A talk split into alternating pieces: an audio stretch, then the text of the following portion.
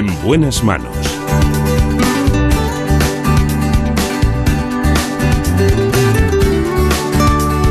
El programa de salud de Onda Cero. Dirige y presenta el doctor Bartolomé Beltrán. Hola, muy buenos días. Aquí estamos con todos ustedes para hablar, como siempre, de salud. También nos acompañan grandes especialistas. Vamos a iniciarlo con la otorrinolaringología, hoy de la mano del doctor Miguel Melchor y de la doctora Mercedes Ontañón. Hay muchas cuestiones a tratar, pero básicamente lo más importante es que dos especialistas nos cuenten cuáles son las principales patologías, las más comunes de la nariz.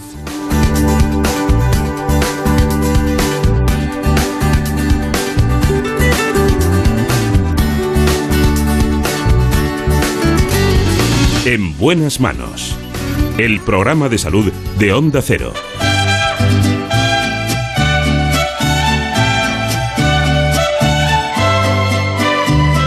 Así que empezamos con patologías de la nariz con el doctor Miguel Melchor y la doctora Mercedes Ontañón. Señor, dame pronto valor, necesito olvidar. En la dirección técnica está David Fernández. En la producción, como siempre, Marta López Llorente. Poderme dormir sin volver a soñarla y quitar de mis labios esa miel. Ya saben que cualquier otro aspecto es importante. Los matices los ponen los grandes especialistas. Pero nosotros les proponemos antes de cualquier cosa este informe.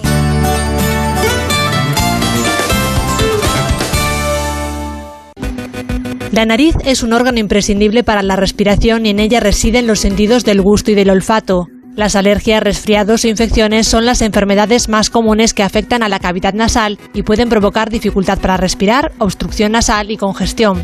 Pero no son las únicas patologías frecuentes de la nariz. La rinitis, los pólipos, las hemorragias, desviaciones del tabique nasal, la hipertrofia de los cornetes, la sinusitis o la anosmia requieren la atención por parte de un especialista. En algunos casos es necesaria la intervención quirúrgica, como en los traumatismos, malformaciones y problemas congénitos y respiratorios de la nariz. Para ello se realiza una rinoplastia, una operación que también sirve para corregir los problemas estéticos de este órgano.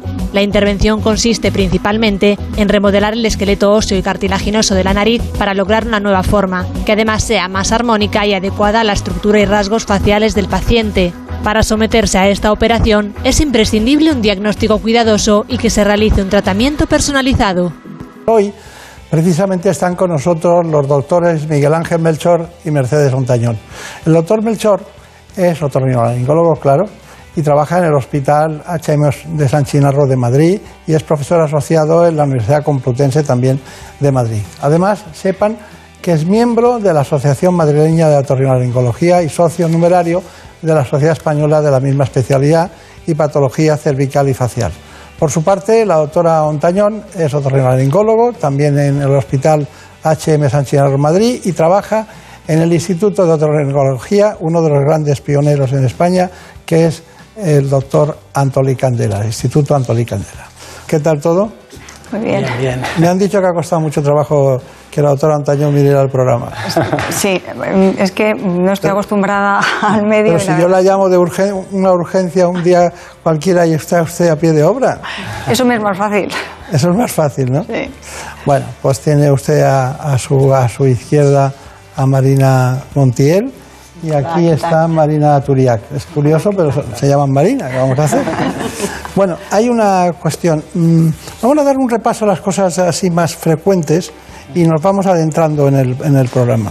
Porque qué curioso, ¿no? La nariz, el centro de gravedad de la cara, que nos da carácter, que nos da la fisonomía, que, bueno, que sea curioso lo que tarda la gente en operarse cuando lo necesita. Se tarda, ¿no?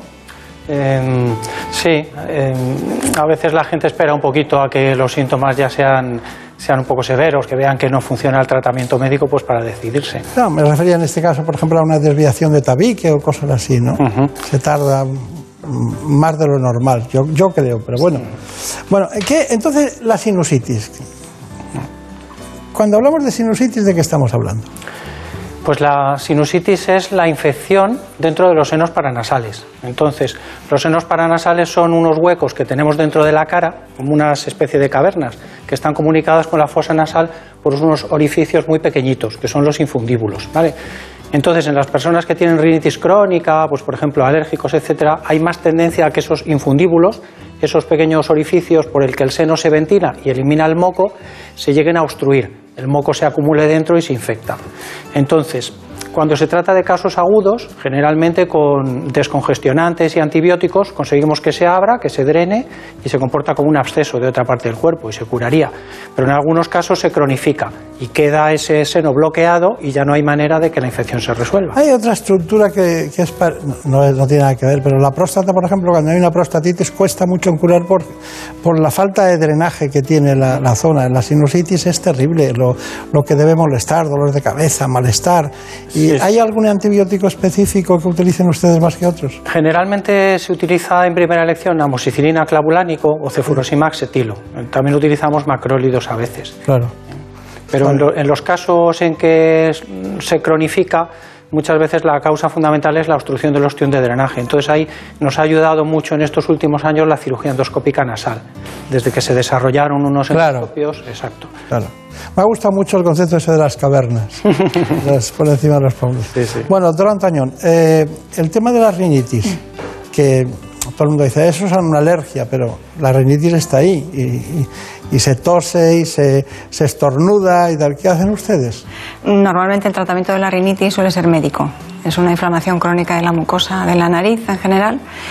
la causa más frecuente suele ser la alergia, como un irritante crónico un alergeno que irrita crónicamente la mucosa y, que produce todos esos síntomas. El fundamental es la congestión nasal y la rinorrea, o sea, produce mucho moco que suele ser transparente. Solo ya cuando, como ha dicho el doctor Melchor, cuando se taponan los orificios de drenaje de los senos, pues a veces una rinitis puede desembocar en una sinusitis o en una poliposis, o sea, pero el tratamiento de inicio es médico, con corticoides nasales habitualmente. Esto, una pregunta. Eh, he visto que ha trabajado en el instituto, que trabaja en el Instituto Antolican. Trabajamos los dos. Sí, pero hay una cosa que le quería preguntar. Eh, ¿Llegaron a conocer a, a Antolican de la Padre? Es, mm, sí. Sí, eh, pero hace, mm, al principio, de cuando éramos estudiantes. Yo cuando era estudiante. Sí, sí. Pero no allí, claro, porque no, no trabajaba todavía. Le conocí en algún congreso, en, en, Yo he pasado muchos ratos con él charlando, porque tenía en España todos los, grandes eh, artistas o los barítonos o las personas que tenían problemas de la voz iban a él. Era una referencia en ese sentido, ¿no? Sí, en el oído. Una familia valenciana, ¿no? Que se instaló aquí en Madrid. Bueno, los pólipos nasales, ¿qué hacemos con ellos? Eh, los pólipos nasales sería como el, último estadio eh, más avanzado de una rinitis, rinosinusitis crónica alérgica. Entonces, en una persona que es eh, alérgico al polen o alguna partícula que hay en el ambiente, eh, lo que ocurre es que al respirar esas partículas su mucosa se inflama, se bloquean los senos y ocurre lo que hemos hablado antes de la sinusitis crónica. Si esa inflamación persiste mucho en el tiempo, llega un momento en que la mucosa nasal se degenera y se empieza a inflamar y empieza a formar como unos bultos, son como racimos de uvas prácticamente. Claro. Son bultos que rellenan toda la fosa y entonces al final al paciente pues, le impiden respirar. Eh, cuando llegamos a ese, a ese estadio, normalmente ya, eh, además de los tratamientos médicos y corticoides, muchas veces necesitamos limpiar la fosa nasal, despejarla. ¿Y sale bien?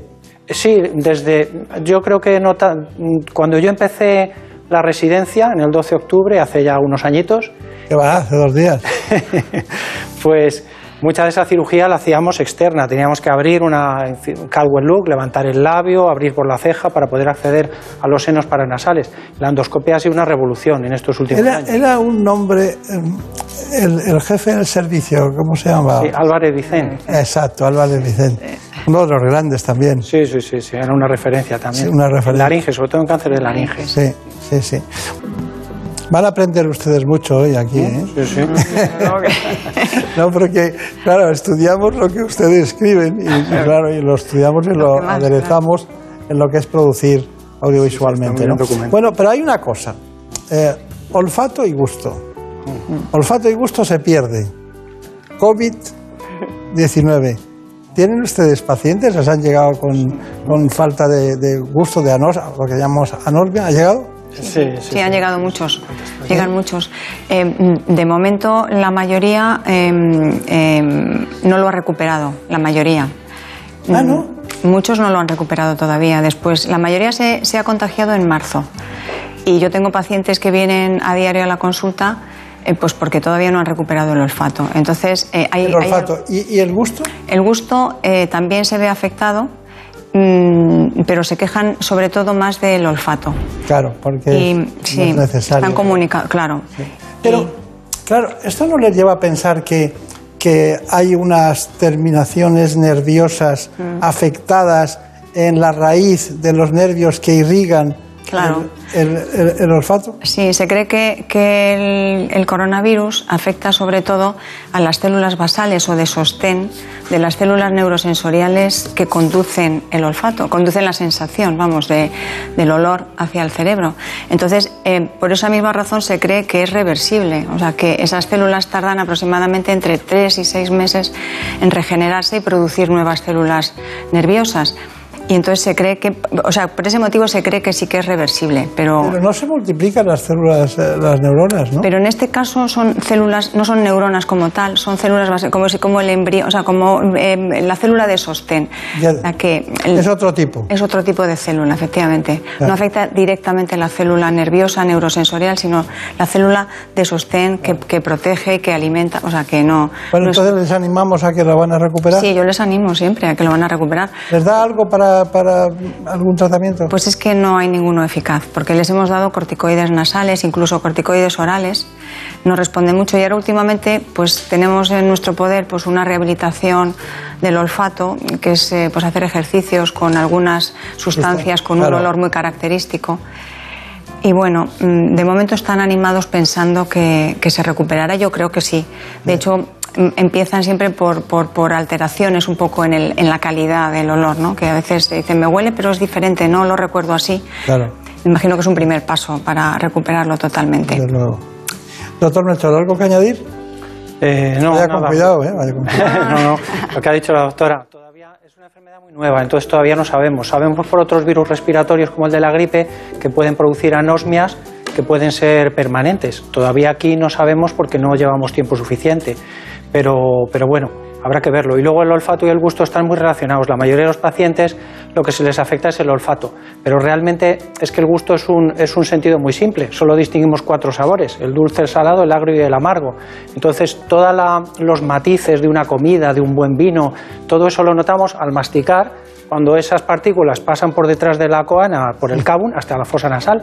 Entonces, sí, sí.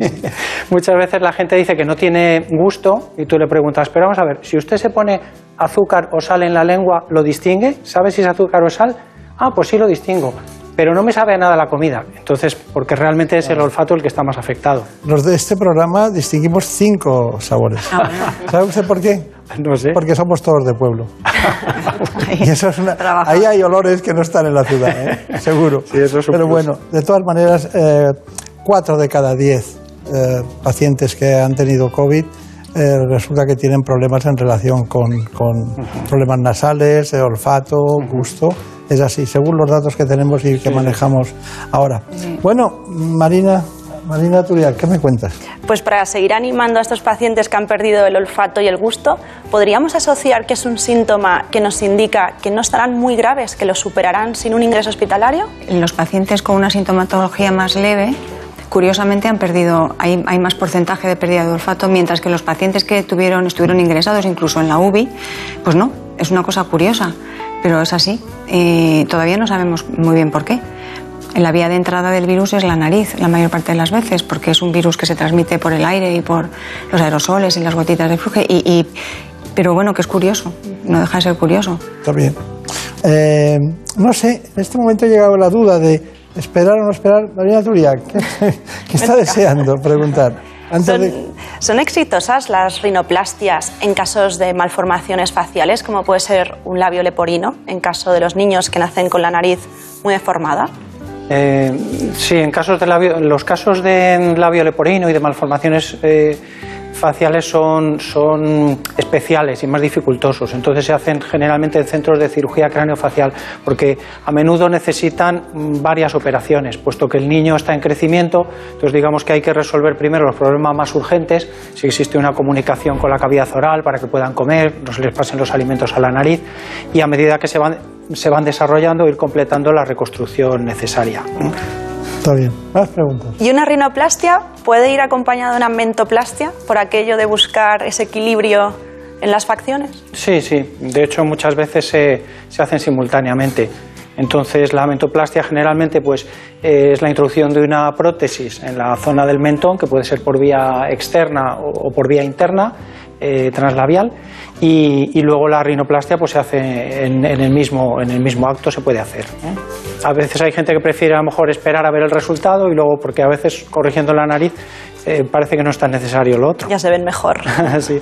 Estamos hablando de 80.000 operaciones al año aproximadamente de reconstrucción, precisamente de rinoplastias al año, ¿no? Uh -huh. Son muchas. Bueno, eh, si le parece, vamos a la intervención con el doctor Miguel Ángel Melchor y la doctora Mercedes Ontañón. Vamos a ver esta intervención porque hay que estar atentos, ¿eh? aunque realmente las personas lo ven sin anestesia y piensan que también le pasa al paciente y no es verdad. Cuando ven una imagen por la televisión de una intervención el paciente está dormido. Ahora lo que vamos a hacer es vamos a infiltrar el tabique nasal con lidocaína con adrenalina para disminuir el sangrado y también facilitar la disección de los planos por donde vamos a ir después. Estos son los cartílagos alares eh, que constituirían pues parte de la punta nasal, de las alas nasales, digamos. Esta sería la punta, que son los domos de los alares, que es lo que define justo la punta, y luego esto sería la columela, lo que corresponde a la columela. Y ahora estamos abordando aquí el dorso, que es donde está la jiba, el bulto ese que hemos visto en el, en el dorso de la nariz. Vale, pues entonces ahí ya tenemos el dorso, pero ahora vamos a exponer bien la parte, esta es la parte cartilaginosa y ahí está la parte ósea.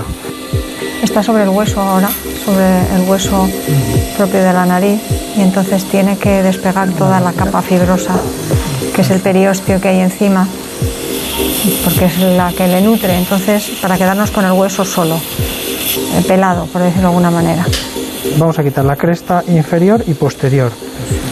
Tendremos que quitar una, una, parte central y dejaremos la L dorsocaudal, que es lo que sirve de soporte a la nariz para que no se hunda. Y con la parte central vamos a, a, poder hacer los injertos que vamos a necesitar para reconstruir después. ¿eh?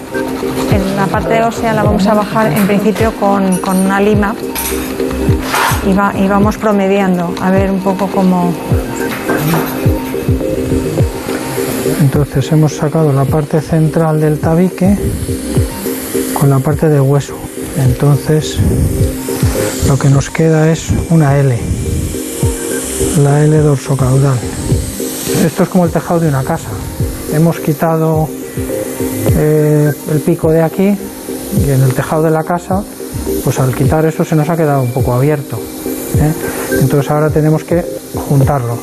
Entonces para eso vamos a hacer unas osteotomías que permitan juntar y estrechar un poquito y volver a reconstruir el dorso, digamos. Bueno, ya se han hecho las osteotomías, hemos rebajado un poquito el dorso, pero ahora se ve desde arriba como todavía la nariz hace una curva, el, el, tabique hace una curva hacia la izquierda y la punta se va como hacia la derecha. Es lo que vamos a intentar corregir ahora con unos injertos que obtendremos del propio cartílago, parte del cartílago que hemos quitado. A ver, ahí queda bastante alineada. Quizá un pelín hacia Aida. Entonces lo que hemos hecho ahora es, aparte de rebajar el puente e intentar enderezarla que estaba torcida, subir un poquito la punta para que se coloque en su sitio. El ángulo tiene que ser como un poquito mayor de 90 grados, más o menos, con, con respecto al labio. No es muy doloroso el posoperatorio, los primeros 4 o 5 días lo mejor les molesta un poco más y se les hincha un poco los ojos y eso, pero no mucho, ¿eh? o sea, no lo pasan demasiado mal. Bueno, la verdad es que eh, hay algo que no quiero, antes de las conclusiones, no quiero que se me olvide, pero hay que preguntarlo esto. las hemorragias nasales, doctora, las hemorragias nasales. Cuando es una hemorragia nasal continua y permanente, al principio dicen, no, es ahora que tengo la tensión un poco alta y tal, pero eso sigue y sigue y sigue. ¿Por qué? Bueno, la nariz es, una, eh, es un órgano muy vascularizado, sobre todo en la parte de la mucosa del tabique anterior. Y mm, la causa más frecuente después de los traumatismos y, bueno, pues eh, sobre todo digitales, mucha gente se toca, es la hipertensión y, bueno, hay que controlar. Primero hay que controlar eh, cualquier problema médico que tenga el paciente. La hipertensión es la más importante. Luego, normalmente los tratamientos son locales. A veces es necesario hacer una pequeña cauterización de algún vasito si lo vemos. Cuando el problema ya se mantiene en el tiempo, siempre por el mismo lado, normalmente pedimos una prueba radiológica. Si todo está bien, a veces tenemos incluso que llegar a quirófano. Claro. Muy bien. Bueno, ¿cuáles son las conclusiones de todo esto, de la reconstrucción? Mm, yo como conclusiones diría que, mm, que ante una mala respiración nasal, muchas veces eh, la estética y la función van muy unidas. Nuestra nariz no es un órgano sólido, es como una tienda de campaña, que tiene una forma por fuera, pero tiene un espacio por dentro. Entonces, muchas veces eh, la reconstrucción va toda junta. O sea, digamos que conseguimos un buen espacio respiratorio, aprovechamos partes del cartílago que a lo mejor hay que quitar para dejar un buen, un buen canal respiratorio por dentro, y esos mismos eh, cartílagos muchas veces nos sirven para hacer injertos que dejen el dorso bonito, con unas líneas bonitas, con la punta bien colocada. Eh, entonces irían siempre muy unidos en nuestro concepto estética y función. Es que Marina Turiak, cada vez que entraba es que tengo que preguntar algo. ¿Qué, era lo que querías preguntar? Los, los, adolescentes enseguida se quieren operar. ¿Cuándo es una edad segura para hacerlo? Eh, ¿Cuándo acaba el desarrollo facial, diríamos? Exactamente, sí. Normalmente Mm, no antes de los 16 años. A partir de 16 años se puede operar si son altos, grandes, que ves que han completado un desarrollo, y, ya de modo seguro a partir de los 18. O sea, en chicos muy grandes, 16 se puede. ¿Se afectan las cuerdas vocales como, o la respiración, o hay apnea del sueño, o ronquidos como consecuencia de alteraciones de, de otorrinolaringología? Sí, efectivamente, hay una, hay una relación indirecta sobre el ronquido y sobre la, sobre la fonación. Entonces, efectivamente, una mala respiración nasal no es la causa primera del ronquido, que muchas veces es la vibración de la campanilla, de la úvula, de las amígdalas o la caída de la base de la lengua hacia atrás, pero sí que es verdad que una mala respiración nasal lo empeora mucho. Claro. Tienen ustedes una especialidad muy divertida. ¿eh? Si tienen rinitis pueden ir al alergólogo. Si tienen problemas de las cuerdas vocales o tienen problemas de respiración pueden ir al neurólogo, a la unidad del sueño o alguna de esas. Al internista, en algún caso que haya hemorragias, epístasis, hemorragias permanentes, puede haber alguna alteración también hematológica, ¿no? Que también puede dar lugar. O sea que lo pasan ustedes bien, por lo que veo. Bueno, pues muchas gracias por venir. Ha sido la primera vez. Ha sido fácil, doctora, ¿no? Ah, bueno, ha sido más de lo que yo pensaba. Encantado. Gracias a la El otro día, el otro día curó, curó un paciente, bueno, solo con la mirada, ya lo curó. Pero bueno, muchas gracias. Gracias, muchas gracias. En buenas manos. El programa de salud de Onda Cero. Dirige y presenta el doctor Bartolomé Beltrán. Es lógico. Murprotec, empresa líder en la eliminación definitiva de las humedades, patrocina la salud en nuestros hogares. ¿Conoces la relación entre cuidar de tu hogar y cuidar de ti? En Murprotec sabemos que cuando eliminamos las humedades de forma definitiva de tu hogar estamos cuidando de ti y de tu familia. Una vivienda libre de humedades es sana y segura. Llámanos al 930 1130 o accede en murprotec.es. Cuidando de tu hogar, cuidamos de ti. Por fin no es lunes. Las mañanas más entretenidas del fin de semana. Historias curiosas, interesantes entrevistas, anécdotas y muy buen humor. Hay bromas que duran demasiado tiempo y un belga tiene el récord. Ay, pobre, un belga que lleva nueve años recibiendo pizzas que nunca ha pedido. Vamos a resolver la duda de la semana. ¿Cómo nos estimulan ciertas bebidas? Por ejemplo, el café. A algunos, a algunos les provoca un efecto muy claro y a otros todo lo contrario.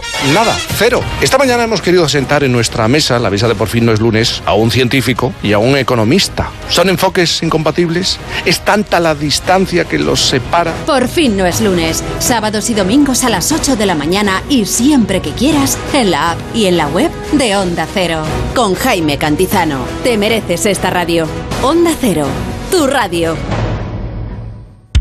Nos gusta el deporte, pero mucho. Nos gustaría contarte más, pero nos faltan horas al día. Por eso en la web y en la app tienes podcasts exclusivos dedicados al fútbol y al baloncesto. Ellas juegan en la onda, el podcast de fútbol femenino. Juego de Plata, dedicado a la segunda división. Todo el baloncesto en cuatro cuartos. Y si te gusta el fútbol internacional, Onda Fútbol. Entrevistas, clasificaciones, análisis. Más deporte para que lo escuches cuando quieras y donde quieras. Solo en la web y en la app de Onda Cero. Te mereces esta radio.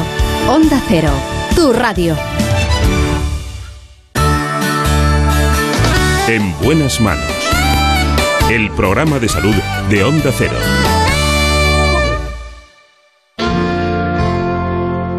The night as I sleeping. Oh. Ya ven ustedes que es muy importante en la música el ritmo, pero es fundamental, esencial y vital en el corazón. Vamos a hablar con el director del Instituto Cardiovascular del Hospital Clínico San Carlos de Madrid. Se trata del doctor Julián Pérez de Villacastín.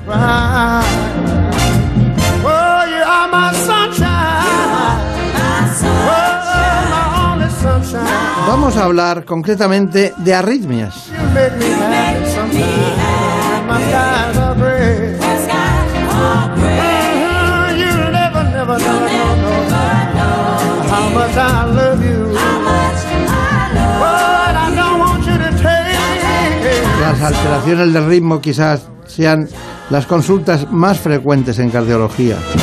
Por eso, y antes de cualquier cosa, vamos a dar paso a lo que nosotros llamamos el informe.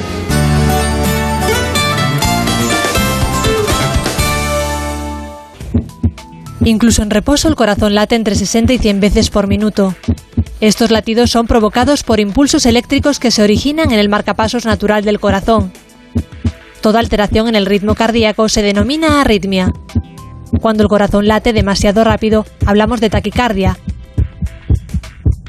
Y cuando el ritmo es lento, de braquicardia. Palpitaciones, dolor en el pecho, mareos y pérdida de conocimiento son algunos de sus síntomas, pero pueden pasar desapercibidos para el paciente.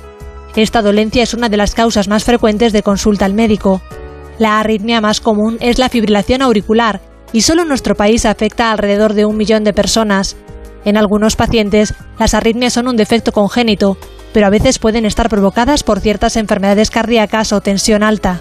La prueba diagnóstica de referencia es el electrocardiograma, pero a veces también se emplean otras como el Holter, una prueba de esfuerzo o un estudio electrofisiológico. Su tratamiento ha evolucionado en los últimos años, no solo a nivel farmacológico, también gracias a las técnicas invasivas que tratan mediante dispositivos o intervenciones el origen de esa disfunción del corazón. Bueno, lo cierto es que hoy tenemos un gran especialista. Nos acompaña el doctor Julián Pérez de Yacastín, que es director del Instituto Cardiovascular del Hospital Clínico Universitario San Carlos de Madrid y también jefe de la unidad de arritmias del Hospital Nuestra Señora del Rosario. Y sepan que el doctor Pérez de Yacastín es además presidente electo de la Sociedad Española de Cardiología. Es decir, ese hombre que elige los demás cardiólogos, compañeros, para que les presida en su línea de trabajo en la investigación y el desarrollo de otras actividades como es la propia Fundación Española de Cardiología.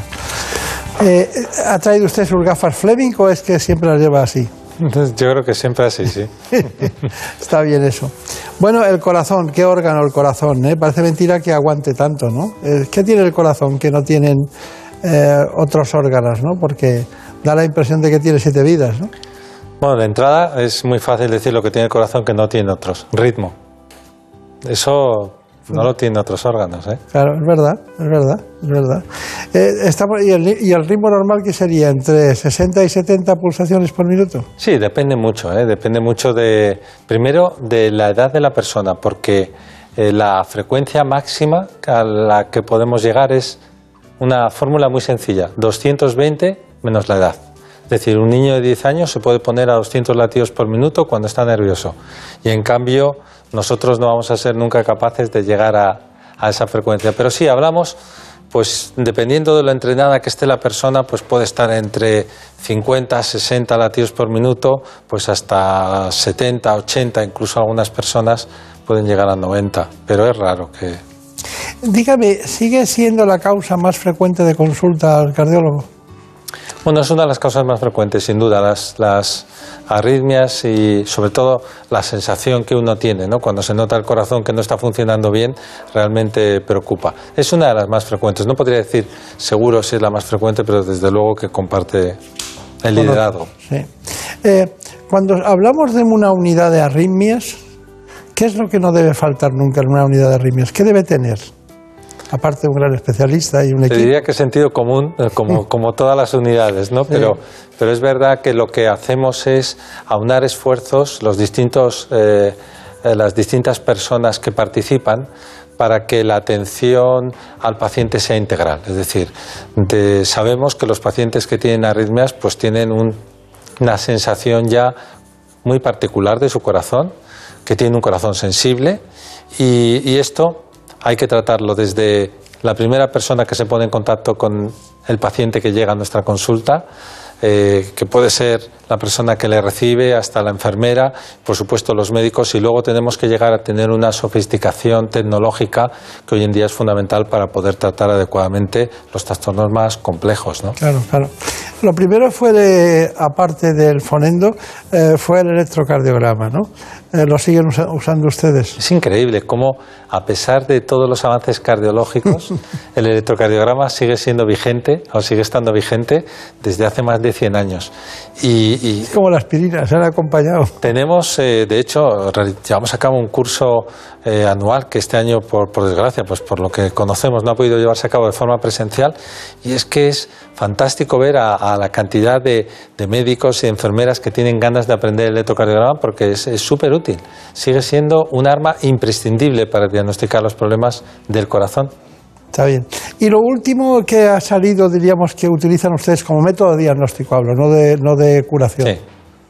¿Qué, es, ¿Qué es lo último que, que manejan ustedes? Yo creo ¿Diagnóstico que- por la imagen, quizás? Bueno, yo creo que eh, hay dos cosas. Una, por un lado, efectivamente, como, comentas, el diagnóstico por la imagen es tremendo. Ahora ya puedes ver un corazón eh, como es en realidad sin, sin tenerte que meter dentro. Incluso puedes ver la calidad del tejido, porque somos capaces de ver si ese tejido está funcionando bien, hay fibrosis o no. Y yo creo que ese ha sido un avance muy importante. Y otro avance tremendo es la capacidad de monitorización, desde que ahora todos los que llevamos cualquier eh, dispositivo, pues estamos siendo controlados desde el punto de vista del ritmo cardíaco, la frecuencia, tanto por la noche como por el día, etcétera, etcétera. Esto va, va a revolucionar sin duda el mundo de la medicina. Claro, claro. Eh, eh, este- cuando usted habla de esa referencia, cuando hace una referencia a monitorizar, también se está refiriendo implícitamente al holter, ¿no? Sí, el holter, el holter, eh, lo que sucede con el holter es que uno quiere detectar un síntoma. Entonces hay personas que, por ejemplo, notan palpitaciones, pero no notan palpitaciones todos los días. A lo mejor tienen esa sensación pues dos veces al mes. Y claro, que coincida que ese día tiene puesto el holter de 24 o 48 horas es difícil. Pero sí es cierto que ahora se han miniaturizado, miniaturizado lo- los dispositivos de manera que un dispositivo subcutáneo puede estar midiéndote el ritmo cardíaco durante dos años. Y es un poquito más que un piercing, pero dentro de, debajo de la piel. Y no cabe duda que haya habido también un gran avance. Pero yo creo que va a ser superado por los dispositivos, no sé cómo diríamos en español, utilizables, ¿no? Los, Sí. los usables o los ponibles, como Sí, sí. puede ser un reloj o cualquier otra tecnología. Sí, sí, los que se pueden cambiar y tal. Bueno, de- en realidad se empezó con, con el tema del running, se empezó con los que hacen ejercicio y se vio bien y han ido mirando y, y han encontrado una línea de investigación brutal en ese sentido. A mí está bien lo de llevar un, un, un chip, eh, diríamos que, que fuera cardíaco, ¿no? O sea, estaría bien. Yo creo que sí, lo que es muy importante es no obsesionarse como con Claro, todo. ¿no? claro, claro, claro, claro. Sí, pero claro, son 17 millones de personas que mueren al año eh, de problemas cardiovasculares, o sea que la, la más frecuente, ¿cuál es? La causa más frecuente, o, la- o sea, la causa más frecuente es cardiovascular, sin duda, y la cardiopatía isquémica. Lo que llamamos cardiopatía isquémica, vamos a decir enfermedad cardiovascular, es decir, las arterias, las tuberías se van deteriorando por, por distintos motivos, entre ellos el acúmulo de, colesterol, y, y esto produce obstrucción al riego sanguíneo, pues si es el corazón, mal, si es el cerebro, mal, si es el riñón, mal. Al final la enfermedad cardiovascular afecta a todos los órganos y, repercute pues en lo más importante que yo diría que es el, corazón y el cerebro. Después de, un- de una, cardiopatía isquémica un- aguda, ¿no? que, ustedes tratan, eh, uno, se queda el paciente con algunas alteraciones, lógicamente, eh, algunas deficiencias, fracción de eyección que disminuye, muchas cuestiones que están ahí. Una de ellas son arritmias. Sí, una de ellas puede ser las arritmias, porque hoy en día es una suerte tremenda, porque si, si la persona, y esto es importante comentarlo, porque muchas eh, estamos observando que está llegando menos gente a los hospitales y pide menos gente auxilio o ayuda por el miedo a llegar a un hospital y por el miedo al COVID. Realmente ha disminuido la atención a los infartos en un 20% o un 30% aproximadamente. Es decir, son personas que tienen síntomas, pero que no se atreven a ir al hospital y entonces tienen el infarto. Y claro, el problema es que cuando se ocluye una arteria empieza el cronómetro y cuanto más tiempo pase, más daño existe. Cuando el corazón, si lo definimos como una casa con sus paredes, que sería el músculo, sus tuberías, que serían las coronarias, y su cableado eléctrico, que sería el responsable de las arritmias, de la electricidad del corazón, pues es muy fácil de entender que si se estropean las paredes por culpa de que las tuberías no han llevado sangre durante vamos a decir, más de dos horas, se empieza a, negros- a necrosar el tejido cardíaco y los cables que van por dentro de la pared producen cortocircuitos. Y entonces son personas que después de haber tenido un infarto pueden tener riesgo de tener una arritmia que puede ser mortal. Por eso la muerte súbita está acechando a determinados pacientes y tenemos nosotros que adelantarnos a su tratamiento. Claro. No vamos a hablar de eso ahora, pero debe haber una genética también de, de Sin duda. patología cardíaca. La genética, lo que sucedió con la genética es que cuando descubrimos el genoma pensamos que teníamos algo, lo que hicimos fue abrir una puerta al universo y ahora tenemos que estudiar todo eso y entender qué significado tiene. Claro, claro, claro. Es cierto que la mitad de los pacientes no, no no llevan las dosis bien tratados o que sigan los tratamientos. Sí, no, no es por disculpar a los pacientes, pero es difícil. Es que los tratamientos de todos los días no es raro que se olvide eh, alguna pastilla, pero es verdad, porque primero porque hay pacientes que, que ellos notan que la medicación a lo mejor no les sienta del todo bien y, y luego porque, porque eh, las personas mayores con frecuencia se olvidan. Claro, claro. Bueno, ¿qué preguntas tenemos? Doctor, si no disponemos de este chip que comentaba antes, de que nos mide las pulsaciones constantemente, ¿cuál sería el momento del día y cómo deberíamos tomarlas para medirlas adecuadamente?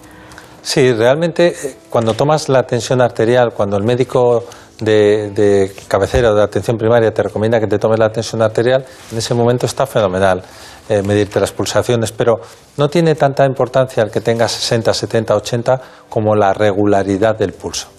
Si, por ejemplo, el pulso fuera regular en cualquier momento del día o de la noche, cuando tú notas palpitaciones, eso sería una información muy importante para comunicar al médico. ¿Y una persona que sufre de arritmias tiene más probabilidades de sufrir un ictus? Sin duda, sobre todo la arritmia que se ha comentado, la fibrilación auricular, que es la más frecuente y que se asocia, por desgracia, a la edad, cuanto mayor eres, más probabilidades tienes de tenerlo, se asocia a pequeños coágulos dentro del corazón que pueden salir hacia el cerebro y producir un. Es, es, eh, es la, la arritmia, diríamos, más peligrosa en todos los sentidos. ¿no? Pero desde que se instaura una fibrilación auricular hasta que ocurren esos remolinos que dan lugar a émbolos, ¿puede pasar? mm, ¿qué- ¿Cuál es el, el periodo de tiempo? Esta es una muy buena pregunta porque depende un poco de las condiciones del corazón. Pero digamos que en un corazón, incluso aunque sea normal, más de 48 horas de arritmia, a nada que exista o coexista algún factor de riesgo que llamamos hipertensión arterial o insuficiencia cardíaca o alguna otra característica agravante, ojo que ya puede formarse el trombo y salir Claro. despedido. Seguiremos hablando de este asunto hoy con un gran especialista, presidente de los cardiólogos españoles, el doctor Villacastín. Ya saben ustedes que le llamamos así eh, habitualmente en el, en el lenguaje más preta porter y más, y más común. Bueno, hay dos cosas que me interesan mucho. Una de ellas es cuando el tratamiento de una, de una fibrilación auricular o de una arritmia que ha derivado en, en fibrilación auric- auricular, pues nosotros ponemos un tratamiento, pero resulta que ese tratamiento no funciona. Los fármacos no, no dan el resultado que usted quiere. U- u- ¿Ustedes hacen eso que se ha dado en llamar ablaciones? Sí, sí, sí. Nos, dedicamos a eso fundamentalmente porque hay tanta fibrilación auricular. En España se ha calculado por estudios de la Sociedad Española de Cardiología que están bien diseñados que puede haber un millón de personas ¿eh? con fibrilación auricular porque afecta mucho a la gente mayor. Entonces, como hay mucha gente mayor, eso también influye. Entonces, eh, claro, la fibrilación auricular es una arritmia que empieza con unas células que se revelan dentro del corazón. Al principio son pocas, pero si uno las deja, van afectando, van contagiando a las demás y entonces al final es todo el corazón, la parte de arriba, las aurículas, la que está en, en rebeldía, por decirlo así, y entonces es muy difícil de tratar. O sea, no, no podemos conseguir, por desgracia, todavía el tratamiento de todas, pero sí, cuanto antes las tratemos, más fáciles son de doblegar. Vale. Pues eh, si, si le parece, vamos a ver lo que es una ablación, porque muchos pacientes se quedan algo confusos. Una inter- ¿Es una intervención? ¿No es una intervención? ¿Se puede hacer abriendo, eh, diríamos, la, la zona cardíaca quirúrgicamente, pero también se puede hacer con un catéter, ¿no? que no Sin es lo mismo. Y se van antes a casa y solucionan el problema. Destruir las áreas del corazón que causan las arritmias. Este es el objetivo de la ablación cardíaca, un procedimiento quirúrgico por el que se colocan unos pequeños electrodos dentro del corazón para producir una pequeña quemadura que destruye el foco del problema. La introducción de estos electrodos se realiza con un catéter. Mediante anestesia local y una vez canalizado el vaso, los catéteres se pasan a través de unos introductores. Si el foco problemático está en aurícula o ventrículo derecho, el acceso es venoso. Si está en el ventrículo izquierdo, el acceso debe ser la vena femoral. La punta del catéter puede ser movida en diferentes ángulos por el cirujano para acceder a las diferentes zonas del corazón. En la primera parte de la intervención se mide la actividad eléctrica del músculo. Estimulando el corazón mediante impulsos eléctricos se provoca una taquicardia para determinar el origen específico de la arritmia, es decir, se identifica el origen del problema. Una vez localizada la zona de interés, se realiza una descarga de energía de unos 30 segundos que produce la quemadura. Tras 10 o 15 minutos de espera, se vuelve a inducir la arritmia. Si persiste, se realiza otra descarga. Si remite, la operación ha terminado.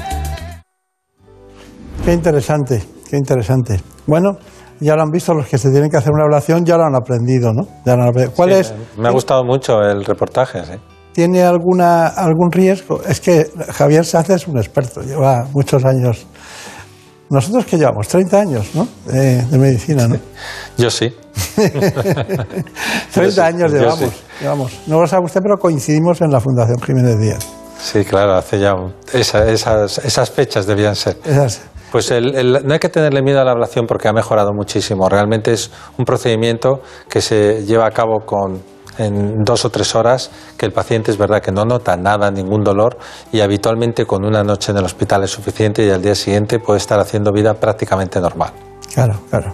Bueno, eh, cuando alguien tiene arritmias, ¿ustedes ya tienen miedo a la, a la posibilidad de que haya una, una fibrilación auricular y en consecuencia una embolia? ¿Ustedes les, les dan anticoagulantes orales?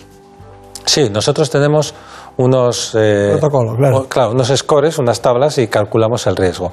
En el momento que un paciente tiene un riesgo mayor de 1 o 2% al año de tener una embolia, entonces ya le merece la pena tomar un anticoagulante, sobre todo porque en los últimos años hemos tenido nuevos anticoagulantes que ya llevan muchos años en el mercado, más de 10, y tenemos una experiencia tremenda y son mucho mejores que el antiguo, digamos, Sintron, el famoso Sintron. ¿no? Claro.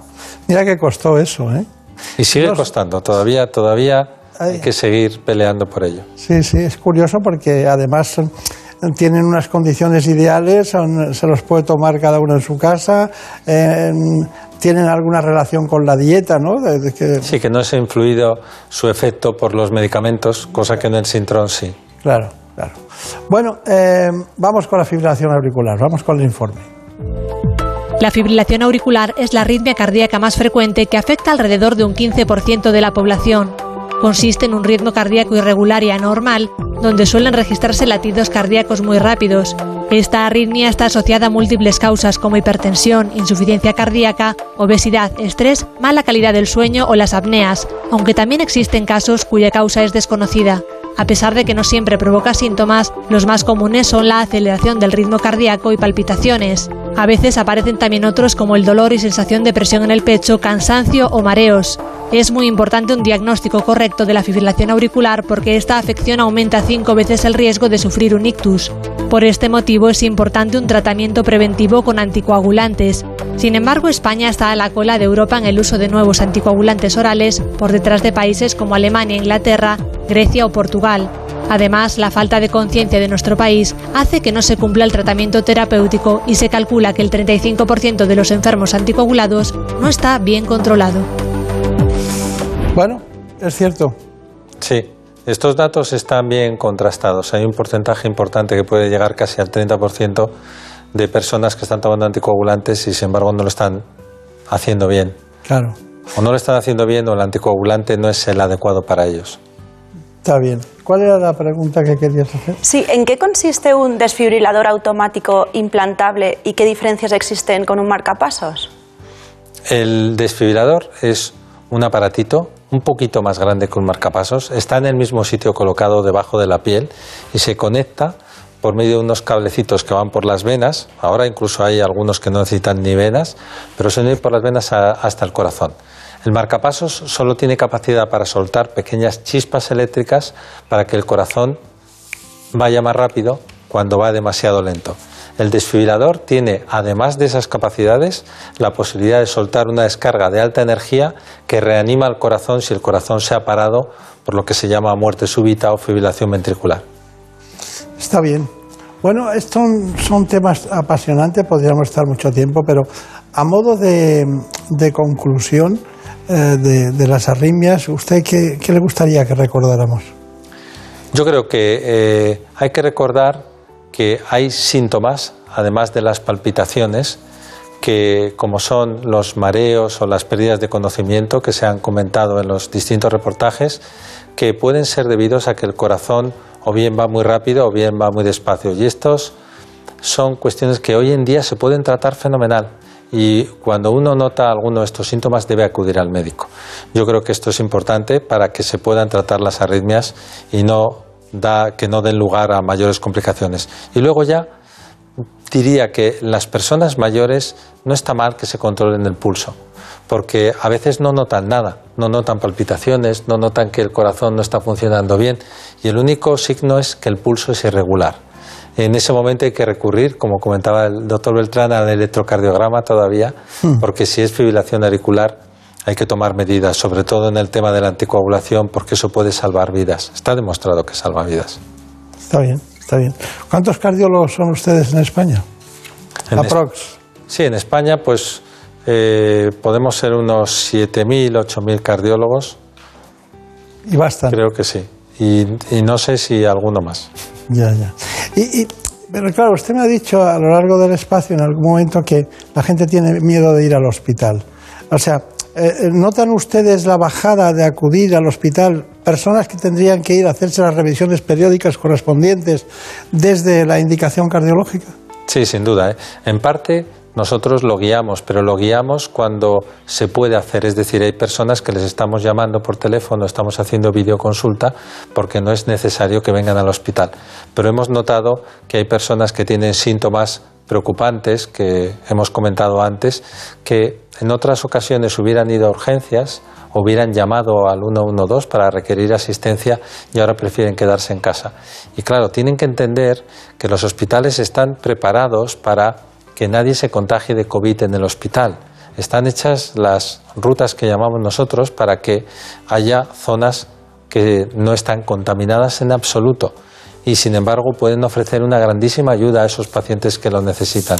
En el caso concreto del infarto de miocardio es paradigmático. No puede ser que una persona hoy en día se quede en casa sufriendo un infarto porque se arriesga a morirse en casa y luego a tener daño cardíaco, como hemos comentado, irreversible, cosas que se pueden solucionar hoy en día y un paciente, hay pacientes que tienen infartos tremendos, que llegan pronto al hospital y pueden irse de alta a los cuatro o cinco días y llevar a cabo luego una vida normal sin cicatriz en el corazón. Está bien, está bien.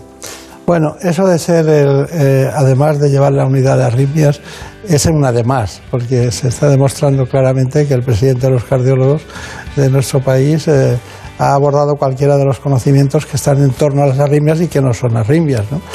Eh, hay más cosas, hay más cosas. Las analíticas ya eh, no nos conformamos con las transaminasas, hay cosas nuevas ¿no? que analizamos y vemos. ¿no? Podríamos estar aquí mucho tiempo. Bueno, que sea muy feliz, muchas gracias por venir y ha sido un placer. Hacía mucho que no le veía. Muchas gracias igualmente, que sean felices y que tengan salud, que es lo Eso lo más importante ahora. importante. Muchas gracias. En buenas manos. El programa de salud de Onda Cero.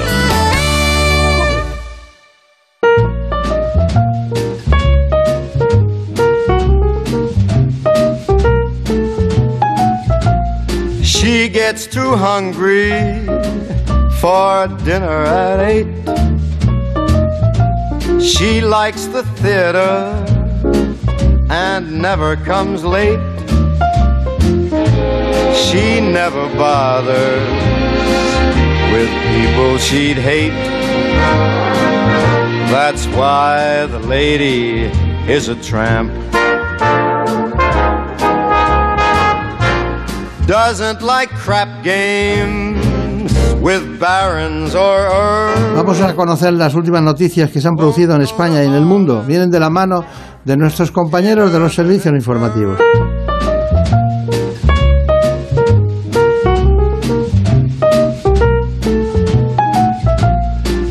Gets too hungry for dinner at eight. She likes the theater and never comes late. She never bothers with people she'd hate. That's why the lady is a tramp. Doesn't like crap games with barons or earls. Won't go to Harlem in ermine and pearls. Won't dish the dirt with the rest of the girls. That's why the lady is a tramp. She likes the free, wind in her hair, life without care. She's broke and it's oak, hates California. It's cold and it's damp. That's why.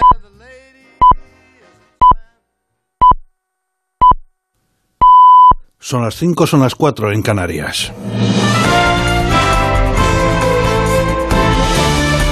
Noticias en Onda Cero.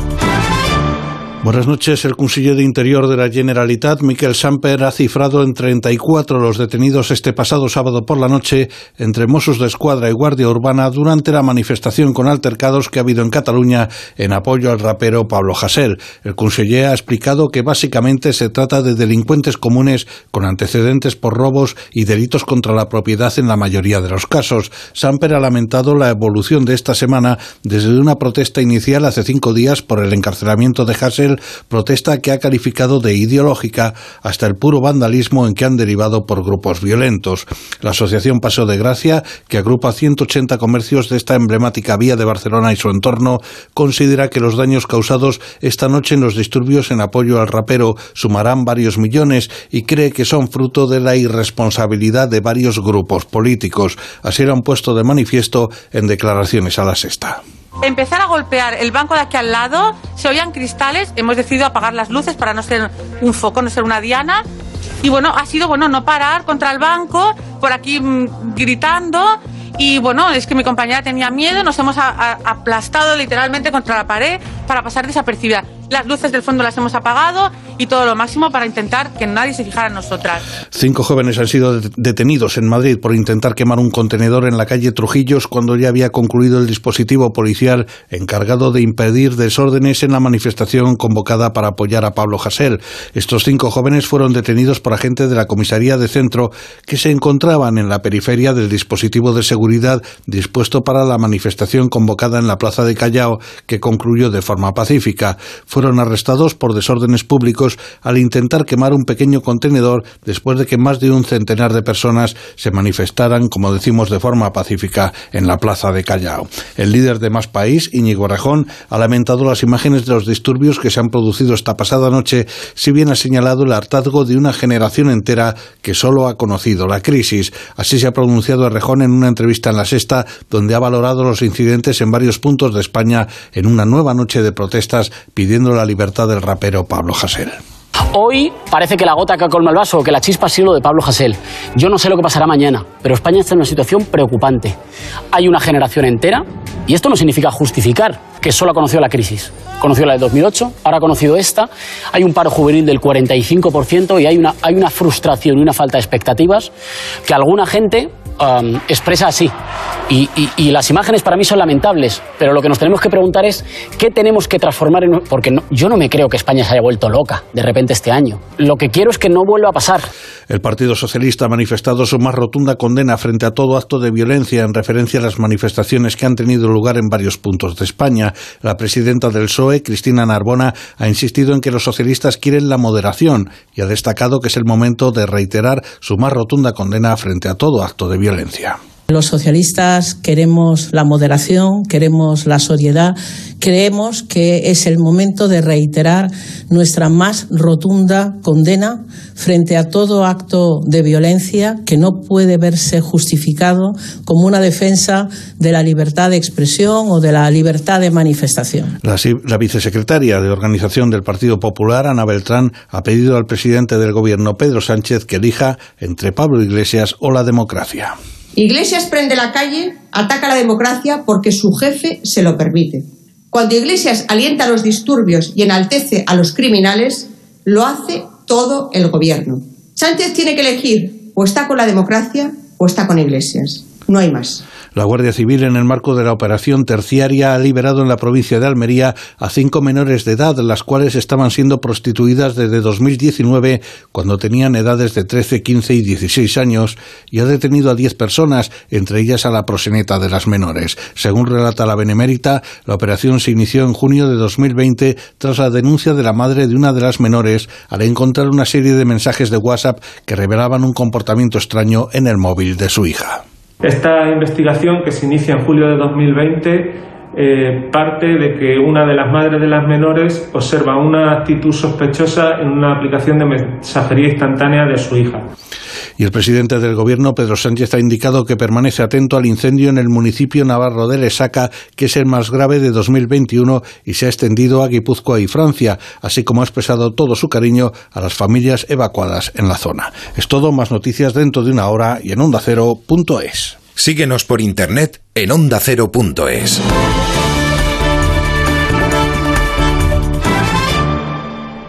¿Smartphone, tablet, PC? ¿Tienes más de un dispositivo? Sea cual sea, Onda Cero va siempre contigo. Descárgate la app en tu tablet o smartphone. Suscríbete a tu programa preferido a través del podcast. Escucha la radio en directo en tu PC, desde cualquier lugar del mundo. OndaCero.es. Más y mejor.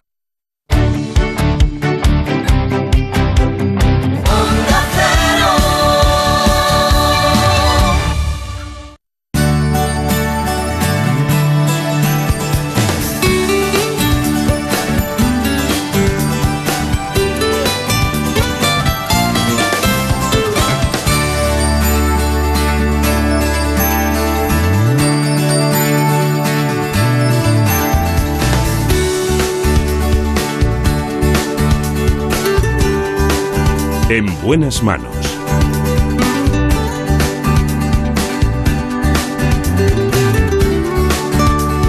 el programa de salud de Onda Cero. Dirige y presenta el doctor Bartolomé Beltrán. Iniciamos la segunda parte del programa con un elemento fundamental en nuestro tiempo, algo que daña principalmente los hombres, pero que también lo hizo hasta hace poco y va creciendo con las mujeres. Se trata del cáncer de pulmón. En España se detectan prácticamente 30.000 nuevos casos de cáncer de pulmón cada año. Para hablar de este asunto lo hacemos hoy con el doctor Mariano Provencio. Es jefe de oncología del Hospital Puerta de Hierro de Madrid.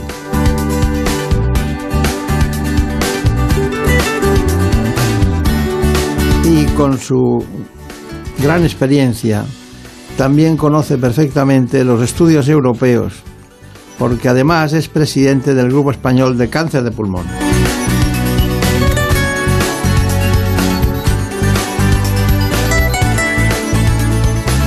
De la mano del doctor Mariano Provencio les propongo este informe.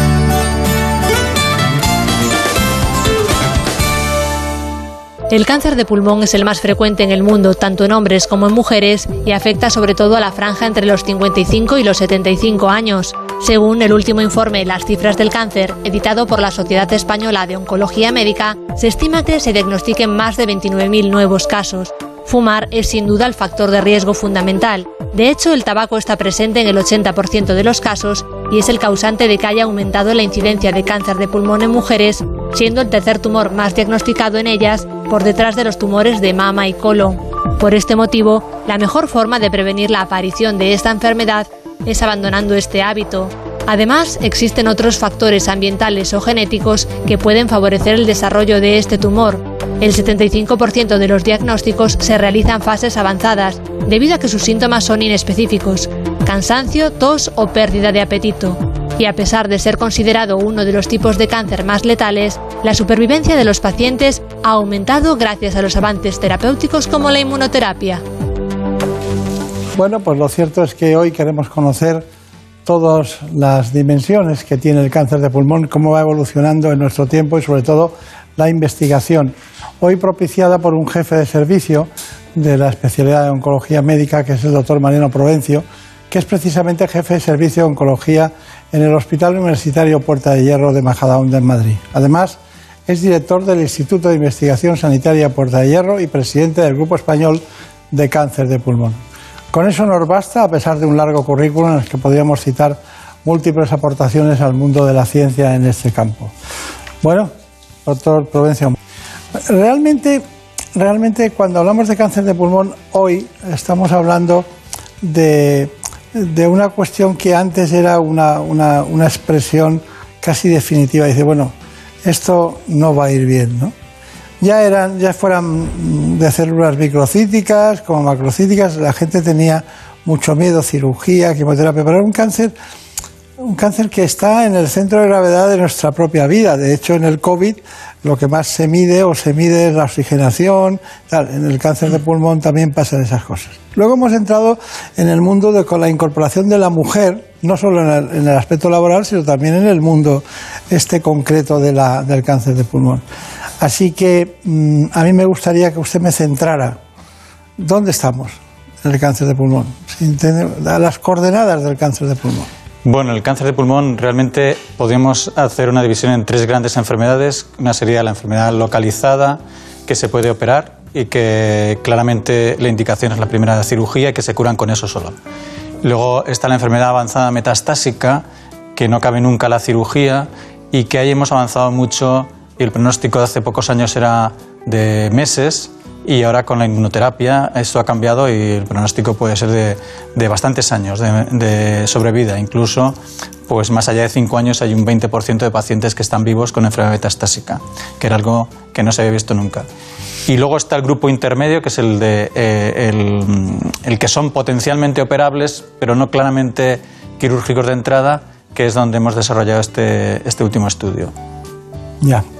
Bueno, eh, de todas maneras, también te, tengo datos de distintas divisiones del cáncer de pulmón dentro del, del tipo de células que afectan. ¿no?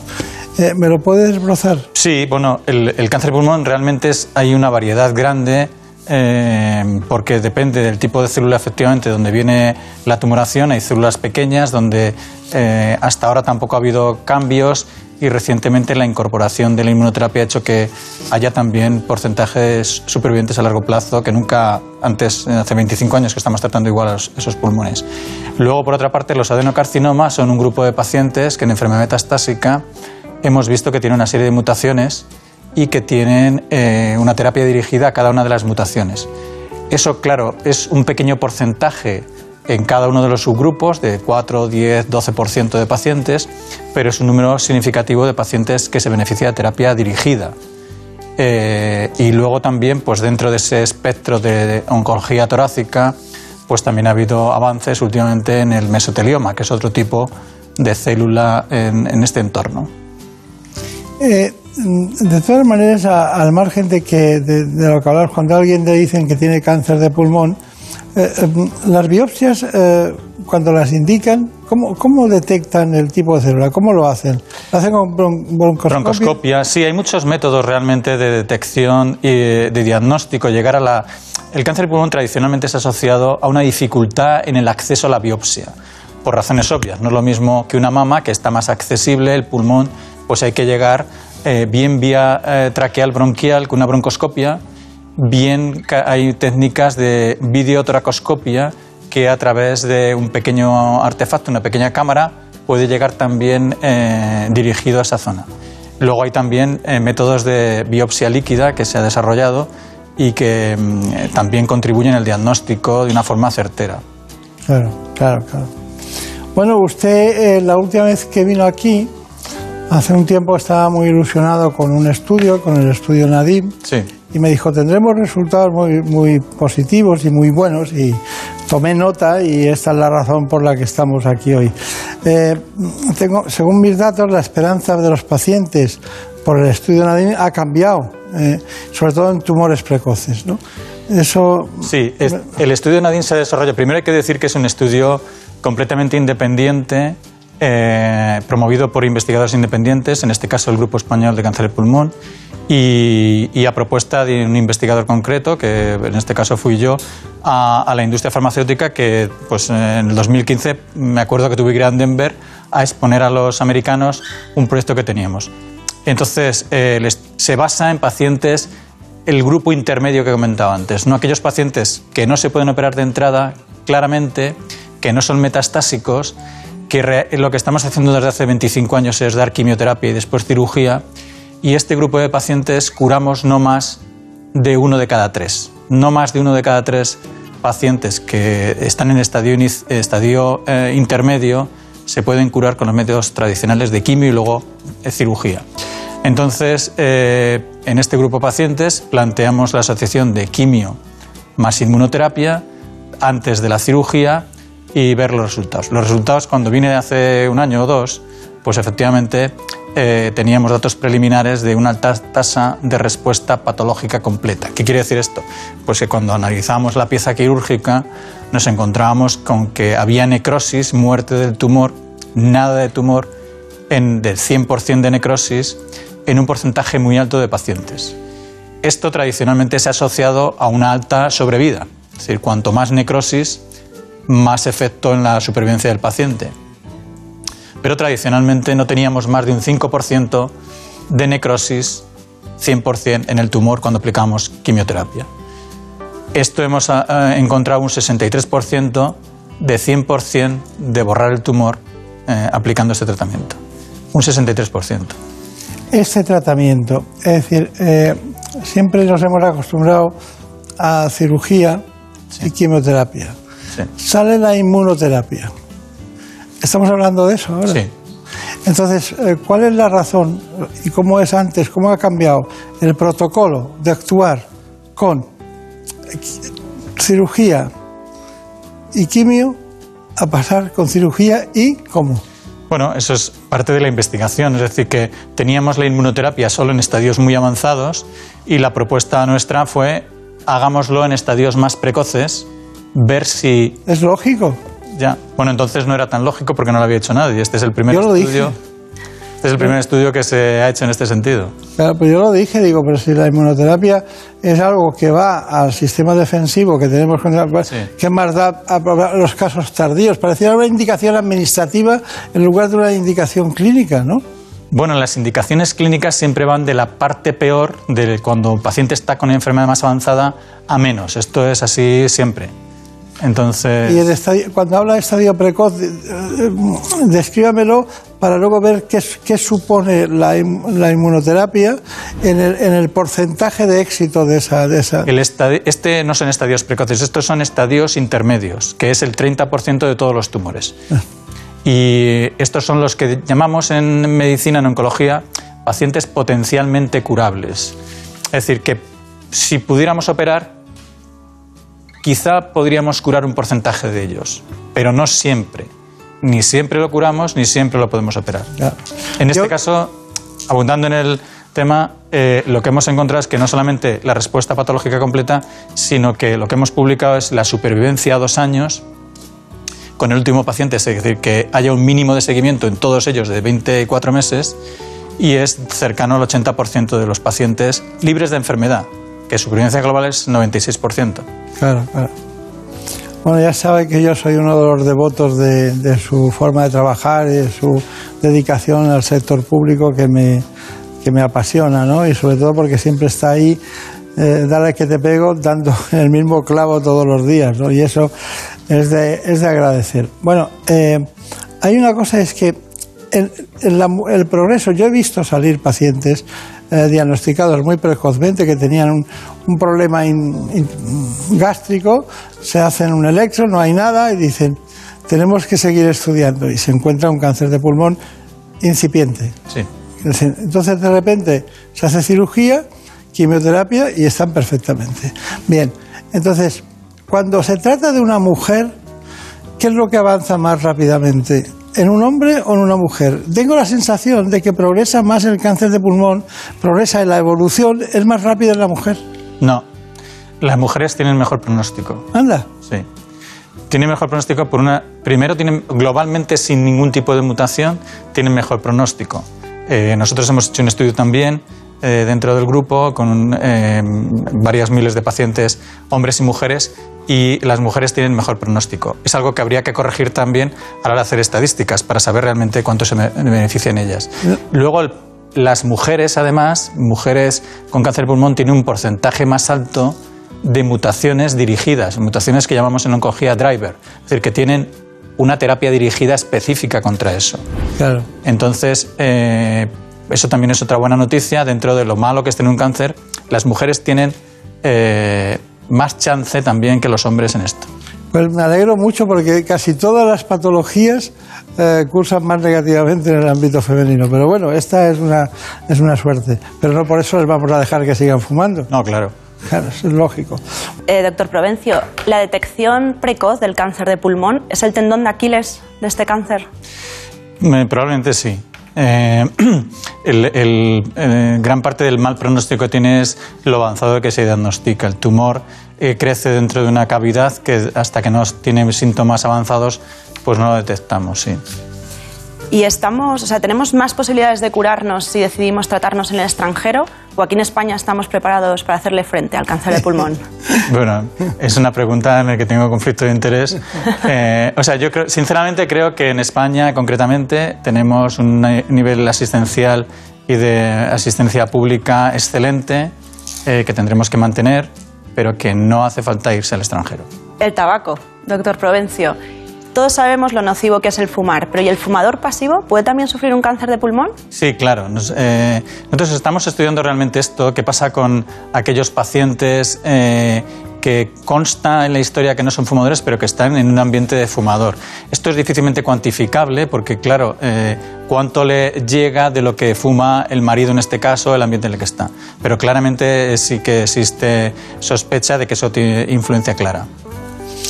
Está bien. La calidad no, no hace falta llevarla a su departamento. está, está asegurada, aunque. Porque es difícil asegurar la calidad y la eficacia de un departamento de oncología, ¿no? Bueno, la calidad es un proceso continuo. No es simplemente el que te acrediten, sino que tienes que estar todos los días intentando que las cosas funcionen. Claro. Es un proceso de levantarse muy temprano y, y acudir Y a la acostarse tarde. y, y acostarse pronto, tal, porque mm, yo creo eh, se reúnen ustedes para ver que los protocolos, los trabajan y siempre hay alguien que dice algo siempre, que interesante, ¿no? Y tiene que sumarlo el jefe, ¿no? Que en su caso, ¿no? Pero está muy bien. Bueno, Marina, eh, me gustaría mucho saber por qué habéis pensado y qué habéis escrito y qué habéis, eh, qué podemos emitir de lo que es el estudio Nadim. Pues sí, una reciente investigación abre la puerta a un cambio en el abordaje terapéutico para el cáncer de pulmón en pacientes en estadios intermedios. Se trata de un importante avance para aumentar la supervivencia de ellos. Les contamos qué es el estudio Nadim. La revista The Lancet Oncology ha publicado los resultados de un estudio elaborado por el Grupo Español de Cáncer de Pulmón, según el que se aumentaría la supervivencia en pacientes con cáncer de pulmón en estadios intermedios. Se trata del estudio Nadim, una investigación española pionera a nivel mundial que abre la puerta a un cambio en el abordaje terapéutico de este tipo de tumores. Para los investigadores, administrar quimioinmunoterapia antes de la cirugía a pacientes con cáncer de pulmón en estadios iniciales o localmente avanzados duplica los resultados con respecto al tratamiento tradicional, es decir, administrar quimioterapia tras la cirugía. Además, los expertos consideran que administrar inmunoterapia a un único tumor localizado permite que el organismo produzca una respuesta antitumoral más fuerte y desarrollar de manera precoz la memoria inmune, lo que puede proporcionar protección a largo plazo. Se trata del primer avance en dos décadas para este grupo de pacientes, que representa el 20% de todos los casos y de los que solo uno de cada tres sobrevive más de tres años. Bueno, el estudio Nadim nosotros lo llevamos en el alma de nuestro trabajo. Dígame, ¿cuál es la tasa de, de curación eh, y sobre todo de recaídas? A ver, la- eh, eh, nosotros hablamos de una cosa que se llama supervivencia libre de progresión, es decir, aquellos pacientes que no han progresado a dos años y actualmente en todo el estudio es el 77%. Si hablamos de aquellos pacientes que realmente cumplieron el protocolo, es del 90% de pacientes libres de recaída. Y la supervivencia global a dos años es del 90 y tantos por ciento. Está muy bien. ¿Usted, usted ha, ha detectado alguna relación entre el COVID-19 y el cáncer de pulmón? Bueno, es una pregunta. A ver, al principio de la pandemia se asoció el COVID-19 y cáncer de pulmón con peor pronóstico por los estudios chinos. Realmente eran muy pocos pacientes en un grupo grande de, de enfermos, pocos pacientes con cáncer de pulmón en un grupo grande de enfermos. Y lo que nos transmitieron los chinos es el cáncer de pulmón es peor. Los estudios europeos posteriores han encontrado que realmente el cáncer de pulmón per se, cuando quitamos otros factores confusores eh, de comorbilidades, edad y lo agrupas igual, pues realmente no tiene peor pronóstico que otro tipo de situación. Es decir, que probablemente la comorbilidad, la edad, el, fumador, todas esas cosas han contribuido a esa mayor eh, morbimortalidad con el COVID-19. Está bien. ¿Qué, qué- qué síntomas hay que tener para acudir al especialista? ¿no? Porque una mujer siempre que tiene alguna cosa se toca el pecho, los ovarios y tal. ¿Qué, qué es, ¿Cuál es la sintomatología en hombres y mujeres que le llevan, tienen, deben llevarle al, al- al especialista en oncología médica? Hombre, el- Sé que es un tema menor para usted, en el, No, no, en no, el no, buen no. sentido de la palabra, pero para que sean precoces las, las pacientes que acuden, tienen que, tiene que pasar algo, o sea, para que ellas lo, lo detecten. No hay especialistas, hay un especialista que usted conoce, eh, que es el doctor Calleja, Sí. que cuando vio que una persona no tenía nada de digestivo ni de coronarias, dijo, vamos a probar una broncoscopia, y, y fue cuando se detectó el tema, ¿no? Por eso se lo pregunto. Sí, eh, a ver, yo creo que lo primero es eh, eh, insistir sobre lo que antes dijo eh, la compañera Marina sobre el asunto del no fumar, todo este tipo de cosas. Yo creo que la prevención primaria es lo primero que hay. En mujeres, especialmente hablando, hay un problema en España grave en cuanto a que la mujer se está incorporando mucho al hábito tabáquico y mucho a las jóvenes, mucho más que los hombres. Mientras que en Europa y en el resto de países eh, desarrollados la mujer dejó de fumar hace tiempo, en España seguimos todavía creciendo. Entonces yo creo que eso, antes de tratar hay que prevenir y hay prevenciones claras como es el tabaquismo y que es realmente preocupante en España. Luego sobre eh, medidas para o signos de alarma Pues hombre, sangrados digestivos no, em, no relacionados con nada, una tos que persiste, eh, luego por supuesto toda la cosa eh, genital de molestias de tal, pues acudir al, al especialista, eso es claro. Realmente los signos precoces de las enfermedades tumorales son difíciles, por eso el tema de la mama, el diagnóstico precoz en cuanto que uno se lo palpa, pero si no se lo palpa tampoco existe una forma de que tengas un dolor o no, puede ser asintomático. Está bien, está bien.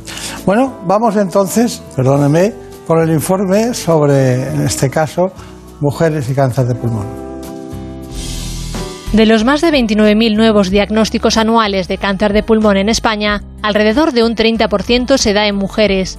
En ellas se diagnostica a edad más temprana que en los hombres, entre los 50 y los 60 años, y en las últimas décadas se ha disparado la incidencia entre las europeas. Esto tiene que ver con el aumento del consumo de tabaco entre la población femenina, que ha sido más tardío que en la masculina, y es ahora cuando se están viendo los efectos. También se cree que las mujeres tendrían un mayor riesgo de desarrollar cáncer de pulmón que los hombres, porque son más susceptibles a los carcinógenos del tabaco. Aunque fumar sea el principal factor de riesgo, existen otros factores ambientales y ciertas alteraciones genéticas que pueden favorecer el desarrollo de este tumor.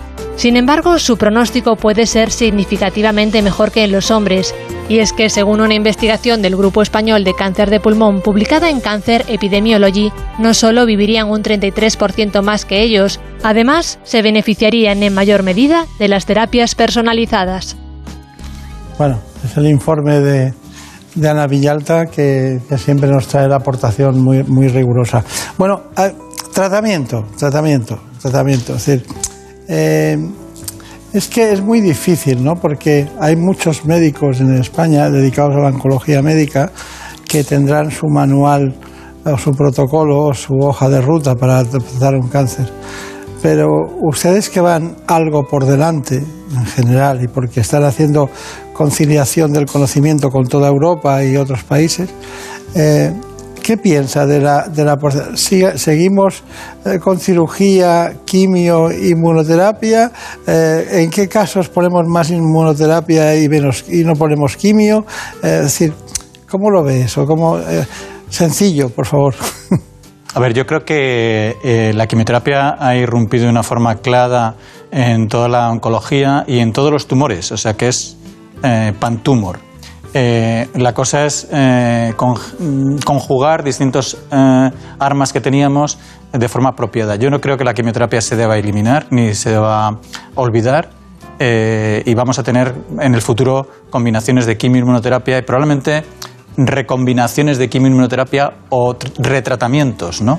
Y la inmunoterapia tampoco es que sea solo una inmunoterapia, porque estamos, eh, eh, o sea, el lo que hemos visto hasta ahora son fármacos que realmente potenciaban la inmunidad, pero también estamos ahora desarrollando fármacos que suprimen la eh, autoinmunidad para que la inmunidad sea efectiva también. O sea que hay aceleradores, digamos, que aceleran el- la inmunidad y otros que levantan el freno que tiene la inmunidad. Entonces yo creo que hay mucho campo por delante. Y con esto queríamos también que, que los, los pacientes potenciales, que, eh, que todo puede ser bueno, pero de distinta manera. Claro. Eh, Porque está en juega la edad, la genética de cada uno, la sensibilidad ante un fármaco y no ante otro. Es curioso todo eso, que yo creo que la genética va- les va a dar mucho, mucho potencial de, de conocimiento para decidir. Sí, no solamente hay inmunoterapia. Antes comentábamos, y lo ha dicho el informe, que realmente son muy buenos informes de Ana Villalta, ¿no? Eh, es decir, hay terapia dirigida, terapia personalizada. Eh, hay drivers específicos y tenemos terapias dirigidas específicamente contra ese driver. Bueno, hemos dicho todo, prácticamente lo, lo que se puede decir en nuestro tiempo de espacio, pero ¿le apetece indicarnos alguna conclusión especial? Bueno, yo creo que mm, muchas gracias por la invitación y yo creo que además lo que el, el estudio de Nadine también representa es la posibilidad, yo creo, real de que en España podemos hacer investigación independiente que además tenga influencia más allá de nuestras fronteras y de calidad, ¿no? Siempre estamos con que España, que sí, ¿no? Hay que tener un poco también de sensación de patria y de que podemos hacer cosas aquí. Muy bien, pues gracias a Montiel, muchas gracias a Turiac, muchas gracias y a usted ya sabe, ya sabe que es uno de nuestros predilectos en todos los sentidos. gracias. Muchas gracias. El sector público eh, tienen usted un baluarte muy especial en un ámbito muy específico y muy demoledor. Que no porque, porque el COVID lo haya puesto en impresionista el cuadro, deja de ser un tema profundo y, y de calado. Muchas gracias. Muchas gracias. En buenas manos. El programa de salud de Onda Cero. Dirige y presenta el doctor Bartolomé Beltrán. ¿Conoces la relación entre cuidar de tu hogar y cuidar de ti? En Murprotec sabemos que cuando eliminamos las humedades de forma definitiva de tu hogar estamos cuidando de ti y de tu familia. Una vivienda libre de humedades es sana y segura. Llámanos al 930 1130 o accede en murprotec.es. Cuidando de tu hogar, cuidamos de ti.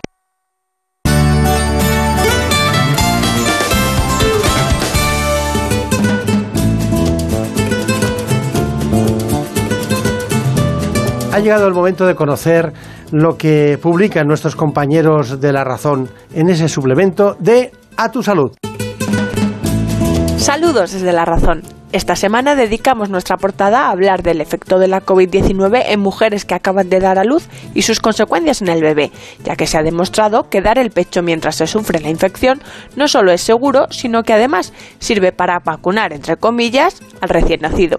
Además explicamos por qué España ha logrado doblegar la empinada curva de la tercera ola de la pandemia sin necesidad de optar por un confinamiento domiciliario estricto como el de la pasada primavera. Según los expertos, después de los extremadamente días fríos de enero, las buenas temperaturas de ahora y la mayor radiación solar también han ayudado a reducir la capacidad contagiosa del virus. Y contamos que se ha descrito también una nueva secuela de la COVID que afecta a la salud visual, ya que los pacientes más graves pueden desarrollar nódulos en el globo ocular potencialmente peligrosos. Por otro lado, intentaremos resolver la pregunta del millón de por qué no hay rastro de la gripe este año, ya que solo se han notificado siete casos en lo que va de invierno. Y entrevistamos al doctor Pablo Gelbert, especialista en cirugía ortopédica y traumatología de la unidad de rodilla del Hospital Universitari de Exeus de Barcelona, quien nos detalla que el trasplante de cartílago fresco le da una segunda oportunidad a la rodilla, sobre todo en pacientes jóvenes. Pero como siempre, estos son solo algunos de los contenidos. Encontrarán más información en las páginas del suplemento a tu salud y durante toda la semana en nuestra web www.larazón.es barra salud. Sin más, que pasen una feliz semana. Cuídense. En buenas manos. El programa de salud de Onda Cero.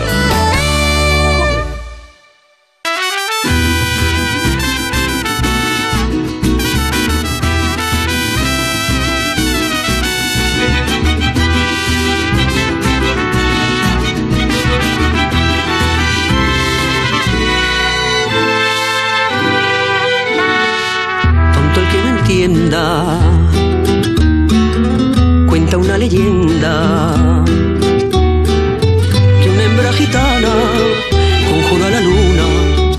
hasta el amanecer. Llorando pedía al llegar el día de desposar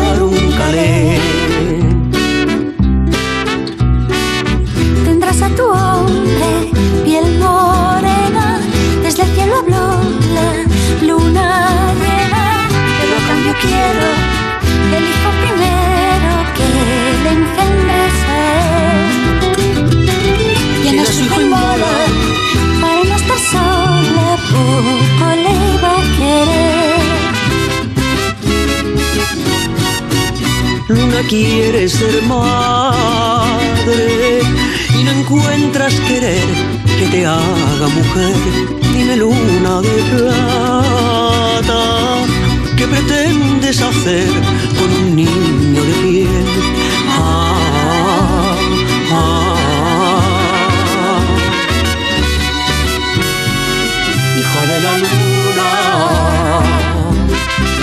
Después de conocer los aspectos más importantes del cáncer de pulmón, con uno de los grandes, con el doctor Mariana Provencio, de la Clínica Puerta de Hierro de Madrid, vamos a ir con un tema fundamental, muy masculino, pero sobre todo de pareja. Vamos a hablar de la disfunción eréctil.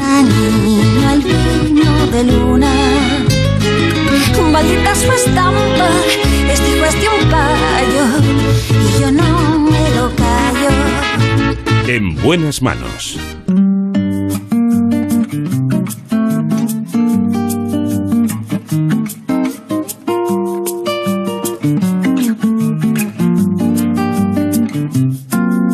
Prefiero no hacer caso a la cabeza.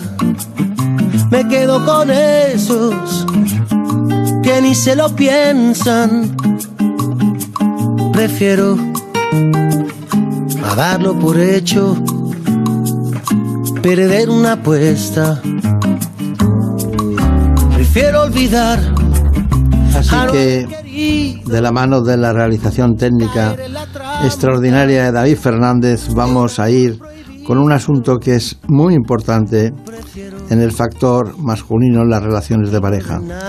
Se trata de la disfunción eréctil.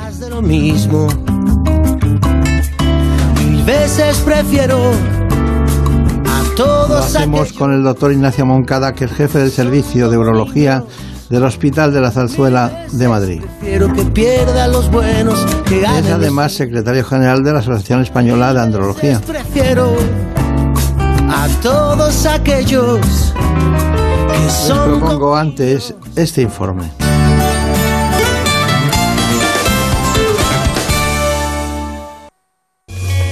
La disfunción eréctil se define como la incapacidad de mantener una erección suficiente como para permitir la actividad sexual. Se trata de un problema cada vez más frecuente entre la población masculina, normalmente de más de 40 años. En nuestro país afecta a uno de cada cinco hombres. Aparte de las causas orgánicas que suponen el 90% de los casos, esta disfunción sexual también puede estar ocasionada por causas psíquicas, como el miedo a fallar, la ansiedad, el estrés, la tensión y el nerviosismo. Además, puede ser un síntoma de alerta de otras enfermedades graves, la mayoría de tipo cardiovascular. Sin embargo, los españoles aún son reacios a pedir ayuda cuando surgen este tipo de problemas. Para tratarlo es fundamental eliminar los factores que influyen negativamente en el desarrollo de la sexualidad masculina. Obesidad, sedentarismo, drogas, alcohol o tabaquismo son los peores enemigos del sexo saludable. Este trastorno tiene un gran impacto en la calidad de vida, tanto de los propios afectados como de sus parejas, quienes juegan un papel clave en el proceso de recuperación. Y es que la autoestima y el apoyo son cruciales para comenzar a tratar esta patología. Bueno, pues hoy nos acompaña el doctor Ignacio Moncada. Es jefe del Servicio de Urología del Hospital de la Zarzuela de Madrid y secretario general de la Asociación Española de Andrología. Se trata de unos grandes, de los grandes urólogos madrileños y españoles que trata muchos temas de la urología, es decir, toda la disciplina, es capaz de hacer cualquier operación de esa especialidad, pero nosotros, a pesar, del aparato urogenital con su complejidad, también queremos tratar con él otros asuntos. Y el asunto hoy es la disfunción eréctil. Bueno, uno de cada cinco españoles Bueno, es un número importante, no cabe duda, porque afecta a esos hombres, que son aproximadamente dos millones de hombres en España, y a sus parejas. O sea que hay un número importante de personas afectadas con ese problema. Claro. Pero el 23% de los afectados, tengo el dato, que acuden a la consulta médica con su pareja. Sí. Pero el 75% viene solo, ¿no? Que es la mayoría. La verdad es que es un tema que afecta a la intimidad de las personas, afecta a una parte, pues bueno, pues eh, muy, muy personal y, y mucha gente le cuesta comunicarlo, le cuesta hablarlo incluso con su pareja. Hay una gran pérdida, parece ser, de autoestima y un alto nivel de estrés en los hombres, ¿no? No cabe duda. Yo creo que un hombre que no funciona sexualmente bien, pues piensa que ya, eh, bueno, digamos, es mayor o tiene, ha perdido su condición varonil, ¿no? Y eso, pues, afecta mucho a la autoestima. Y, claro, supone un problema no solo desde el punto de vista, digamos, de la relación personal, sino también de la propia relación eh, eh, de uno consigo mismo, ¿no? Claro. Otro dato es que el 40% de los españoles que acuden a atención primaria tienen disfunción eréctil. Sí, son como bueno, hay muchos factores que pueden influir en eso y, bueno, todos los factores de riesgo cardiovascular, la hipertensión, la diabetes, tener colesterol alto, fumar, etcétera. Por eso muchos están en manos de los médicos de atención primaria, los médicos, los internistas y muchas veces les cuentan y muchas otras no que tienen problemas de erección. Claro, pero usted eh, cuando le preguntan la definición de disfunción eréctil añaden un- unos términos que son muy curiosos. Eh, dígame. Bueno, la definición, digamos de alguna manera, eh, lo que implica es una falta de rigidez para poder mantener una relación sexual satisfactoria. ¿Por qué de rigidez solamente? Pues porque realmente ese es el problema, el problema de disfunción eréctil que antes se decía más impotencia y que tiene connotaciones más peyorativas, ¿no? que parece que afectan a otro tipo de situación, es solamente un problema de rigidez del pene en la, en la, relación sexual y eso pues hace que la actividad sexual no sea, no sea satisfactoria. Eh, es una definición simple y que lo que ayuda es a diferenciar otros problemas sexuales que hay, como falta de deseo, como problemas de eyaculación, como, en fin, otro tipo de problemas sexuales que pueden ocurrir y que son, digamos, otra, otra parte de la esfera sexual. Eh, no sé dónde leí que en esa definición había un componente que era siempre que se tratara con la misma pareja. Bueno, no ¿hay algo que decir eso? No, no cabe duda que eh, una pareja nueva añade una ansiedad adicional, ¿no? Yo tengo una, una pareja distinta que no es la mía, ah, digamos, habitual, no es mi mujer, pues voy un poco con miedo, sobre todo si tengo ya problemas, voy con ansiedad, estoy más o sea, que es peor. Claro, sin duda alguna, la función sexual es peor cuando uno está con otra pareja. Claro. Una cosa es eh, los mitos y otra cosa la realidad, ¿no? Sí, sí. Bueno, eh, ¿ha notado usted alguna ha notado alguna cosa diferente en esta etapa de COVID con las relaciones sexuales? Bueno, no cabe duda que ha habido mucha menos actividad sexual. La gente tiene miedo. Eh, la actividad sexual eh, no cabe duda que supone un contacto físico y el contacto físico es como se transmite el virus. Por tanto, ha habido mucha gente que, digamos, ha estado en, en cuarentena obligatoria, ¿no? Claro. Por, desde el punto de vista sexual, ¿no? Claro, claro, claro.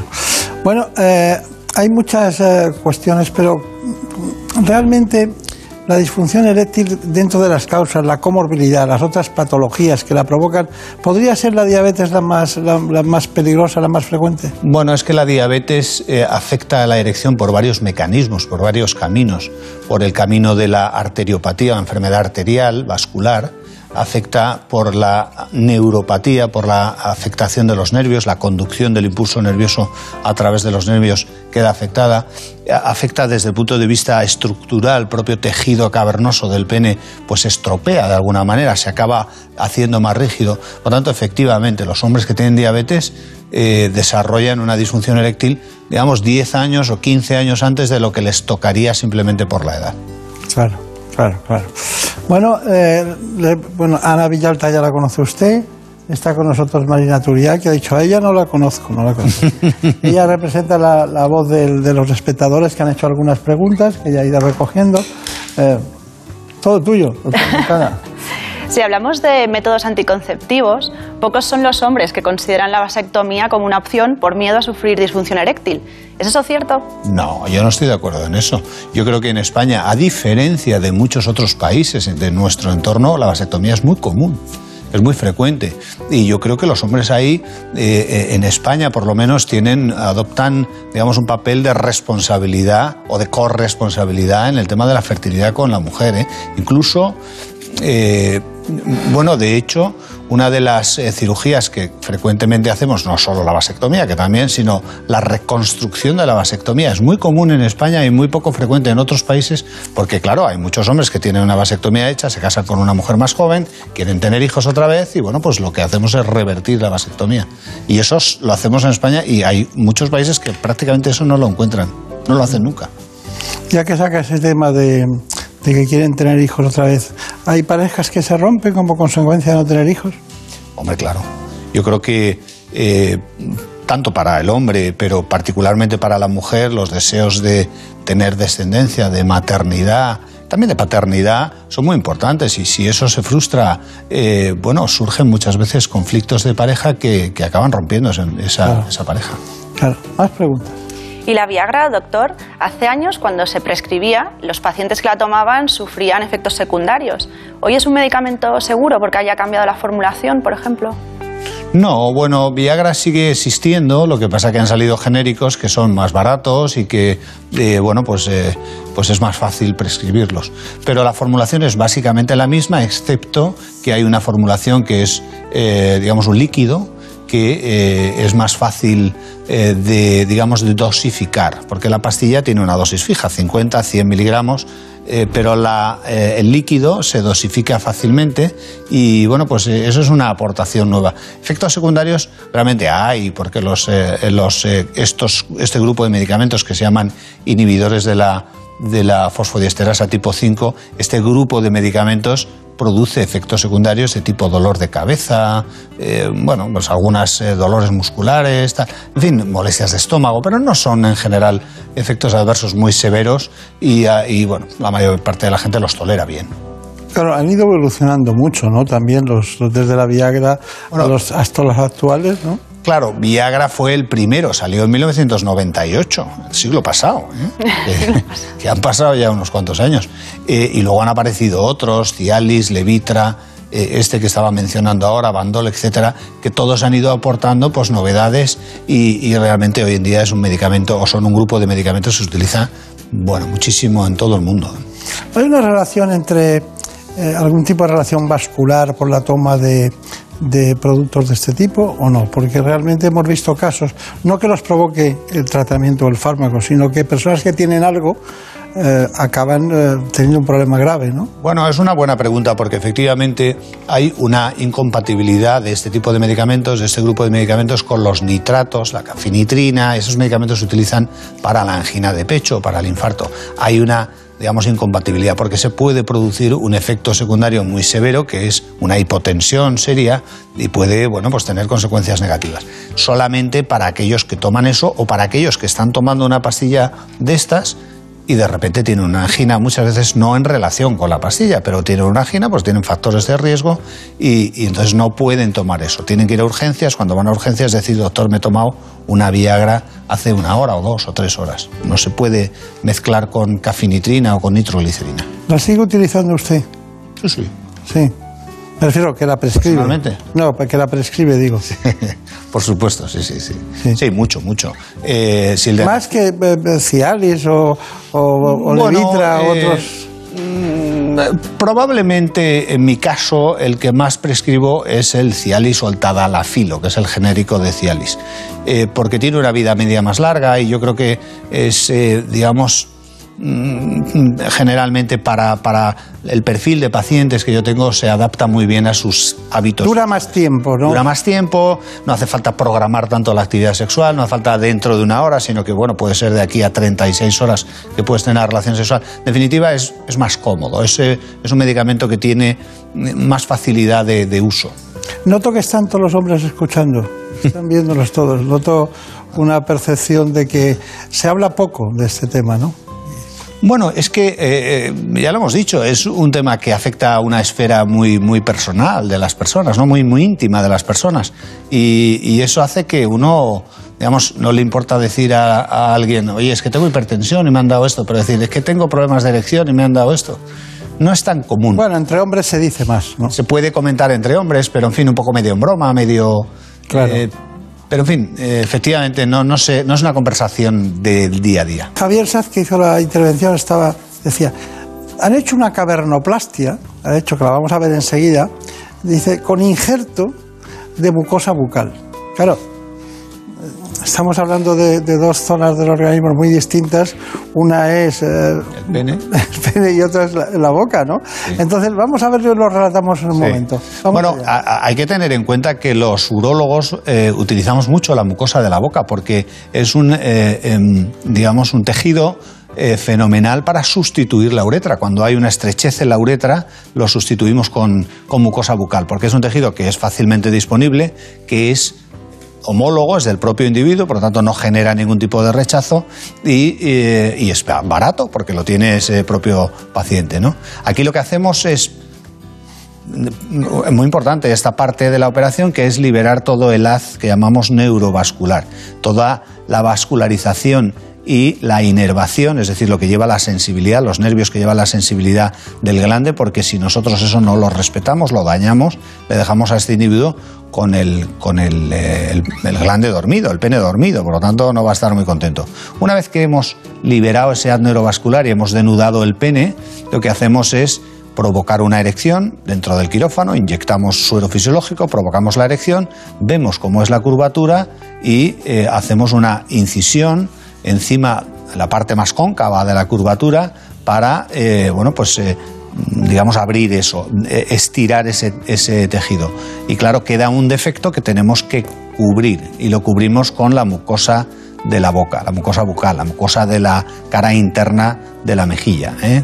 Ahí, tomamos una muestra, una muestra no, un injerto, un- un buen parche y eso lo cosemos al pene. Generalmente esta mucosa que tiene unas características de elasticidad y de grosor que es muy parecida a la túnica del pene que se ha estropeado, pues lo que hacemos es, como vemos allí, pues coserla, suturarla al cuerpo cavernoso para cubrir ese defecto que había quedado. ¿Con esto qué hacemos? Pues simplemente corregimos la curvatura. Este individuo que tenía una curvatura dorsal, pues le queda un pene completamente derecho después de, de terminar esta operación. Por lo tanto, es, una, eh, es eh, uno de los tratamientos que utilizamos para la curvatura adquirida, la enfermedad de Peyronie, la curvatura adquirida del pene. De todas maneras, eh, eh, bueno, eh, ha hablado usted de la posibilidad de un proceso infeccioso o de rechazo. Eh, ¿qué- ¿De qué porcentaje estamos hablando? Hombre, eh, queremos que se Porque corre usted riesgos ahí, ¿eh? En este no tanto, porque ahí, puesto que es un material o es un tejido, es un injerto del propio individuo, no genera rechazo y es, no hemos tenido nunca ninguna infección en, en ese, en, ese, en este tipo de intervención. Con la prótesis es más fácil que haya una infección porque es un cuerpo extraño y que si se contamina se puede producir una infección. La infección es efectivamente el, el caballo de batalla, por eso digo que es muy importante eh, mantener una asepsia eh, en fin, adecuada y que no haya ningún tipo de contaminación, que no se ensucie lo que estamos implantando, porque como se ensucie, como se contamine eh, con la piel del paciente o con lo que sea, pues tenemos un problema. Bueno, tenemos un problema, el paciente tiene un problema y nosotros, por supuesto, pues eh, como responsables de esa intervención también, claro. Claro. Después le preguntaré unas cuestiones finales de tratamiento de, de la disfunción eréctil, pero Brenda Armida se estrena en este espacio con una información sobre deseo sexual. Y hemos ido al ámbito de la psiquiatría. Vamos con la información. El deseo sexual es un sentimiento que nos impulsa a relacionarnos para buscar un encuentro íntimo con otras personas. Llevar una vida sexual plena es un factor determinante para un correcto bienestar tanto físico como emocional. De ello nos habla hoy la doctora Olga Córdoba. Muy buenos días, doctora. Buenos días, Brenda. Cuéntenos, ¿cómo nos afecta la, la calidad de nuestra vida sexual? La calidad de nuestra vida sexual nos afecta a nuestro estado de ánimo. Una buena vida sexual nos engancha la vida, nos alegra la vida, nos da energía. Sin embargo, existen factores orgánicos y psicológicos que pueden provocar una pérdida de interés y hasta la incapacidad para disfrutar de este momento íntimo. Ciertas enfermedades, el uso de determinados fármacos, la edad o el consumo excesivo de alcohol y drogas son factores orgánicos determinantes para el deseo sexual. Tenemos las enfermedades tiroideas, el hipo y el hipertiroidismo, el alcoholismo o enfermedades que disminuyen las hormonas sexuales, tanto femeninas como masculinas. Fármacos, los anticonceptivos orales, que los, eh, los actuales es poco frecuente porque utilizan muy poca cantidad de hormona. Los beta bloqueantes, que son antihipertensivos, psicofármacos muy importantes, antipsicóticos también. Eh, luego hay muchos más fármacos, pero estos son los más importantes. También son determinantes aspectos psicológicos como la depresión, el estrés, un bajo estado de ánimo o el insomnio, entre otros. Situaciones personales difíciles, estamos en un momento social muy complicado, tema COVID, eh, problemas económicos, eh, problemas con los hijos, problemas familiares, problemas de salud. Cualquier preocupación que ocupe nuestro pensamiento una gran parte del día, lógicamente nos va a desviar de poder dedicar nuestra motivación y nuestra subjetividad al deseo sexual. Se trata de un problema que afecta a muchas personas en ambos sexos, aunque son las mujeres las que más lo sufren. Se calcula que entre un 30 y un 50% de ellas se verán afectadas a lo largo de su vida. Bueno, deseo sexual. A ver si es un invento de los hombres, para darle la- echarle la culpa a las mujeres, ¿no? Porque, claro, puede ser, ¿no? Bueno, Es que eh, la disfunción eréctil es una cosa que, que es orgánica. ¿eh? Bueno, el deseo sexual también tiene un- una parte, digamos, hormonal, que, muchas veces los hombres, desde luego, descienden las hormonas masculinas, la testosterona, y a veces eh, pues hay que reponerla, porque si no uno está, digamos, bajo de ánimo, poco deseo. Claro. Eh, eh, ¿cuál- ¿Ustedes utilizan, ha utilizado alguna vez las ondas de choque para el tratamiento de la disfunción eréctil? Sí, las ondas de choque, eh, digamos, están basadas en las ondas de choque que se utilizan para romper las piedras del riñón, la diltotricia extracorpórea, pero a una intensidad mucho más baja y lo que hace es estimular el endotelio vascular y provoca, digamos, la liberación de sustancias que permiten, bueno, pues que haya una mejor nutrición del tejido cavernoso. Se utilizan sobre todo en gente más joven que tiene fallo, digamos, menos severo. Cuando ya eh, los cambios son muy severos, ya es más difícil que respondan a eso. Y, utiliza también, la, porque esta cirugía es, eh, va enfocada directamente a los cuerpos cavernosos. ¿La inyección intracavernosa la utilizan? Sí, por supuesto, la inyección intracavernosa es el, digamos, el segundo escalón de tratamiento, principal tratamiento de la disfunción eréctil. Primero sería la medicación oral, las pastillas, Viagra, etcétera. Segundo sería Pare, la pare, nos quedamos ahí. no, no, siga, siga. Las inyecciones Porque se va intracavernosas. complicando, ¿no? Se va complicando. La segundo, más invasivo, las inyecciones intracavernosas, pinchar en el pene una medicina que provoca una erección, que es más invasivo. Y también, bueno, pues la, la- la- la gente lo rechaza más, lógicamente. Y tercero, el implante de una prótesis, como hemos visto. Es un tratamiento más invasivo todavía y que lo dejamos como último escalón. Y en medio de eso, pues están las ondas de choque, los tratamientos hormonales y otro tipo de alternativas que también pueden ayudar. ¿Cuál es eh, su conclusión de la disfunción eréctil desde la urología? Eh, ¿Qué diría usted como conclusión? Breve. Bueno, yo diría que eh, la disfunción eréctil es un problema muy común que afecta a muchos hombres, que tenemos tratamientos eh, para, digamos, cualquier caso, para los casos más leves y para los casos más severos, y por lo tanto, eh, yo lo que aconsejaría es a los hombres que tienen un problema de disfunción eréctil que vayan al médico, que vayan a su médico porque tenemos tratamientos y tenemos soluciones. Claro, claro. Bueno, Ana Villalta, muchas gracias. ¿Estás ahí pendiente del COVID todo el Por día? supuesto. Doctor Mocadal, Marina Turiak tenía un montón de preguntas, pero no he querido, no he querido que fueran tantas. Ya hemos ido más al problema técnico. Eh, Pero tenías muchas, ¿verdad? Bastantes. es un tema interesante. dejado hablar. No. Bueno, pues muchísimas gracias. En buenas manos. Beso tuyo, contigo me voy. No me lo pregunto, contigo me voy. Que se me fue del alma, contigo me voy. Yo me voy, yo me voy, yo me voy. Me da mucha pena dejarles. Mucha. Estábamos bien aquí, pero ha llegado el momento de continuar la programación.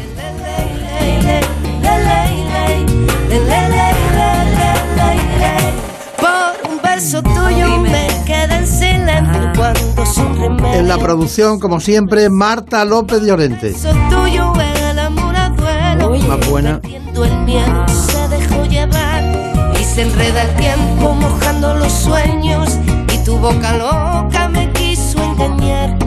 Y nos ponemos de pie para despedir también hoy al gran técnico David Fernández. Me a besar por un beso tuyo. Contigo me voy. No juegues conmigo. Contigo me voy. Quédate esta noche. Contigo me voy. Conmigo, conmigo, conmigo. Ay, por un beso tuyo. Contigo me voy. No juegues conmigo.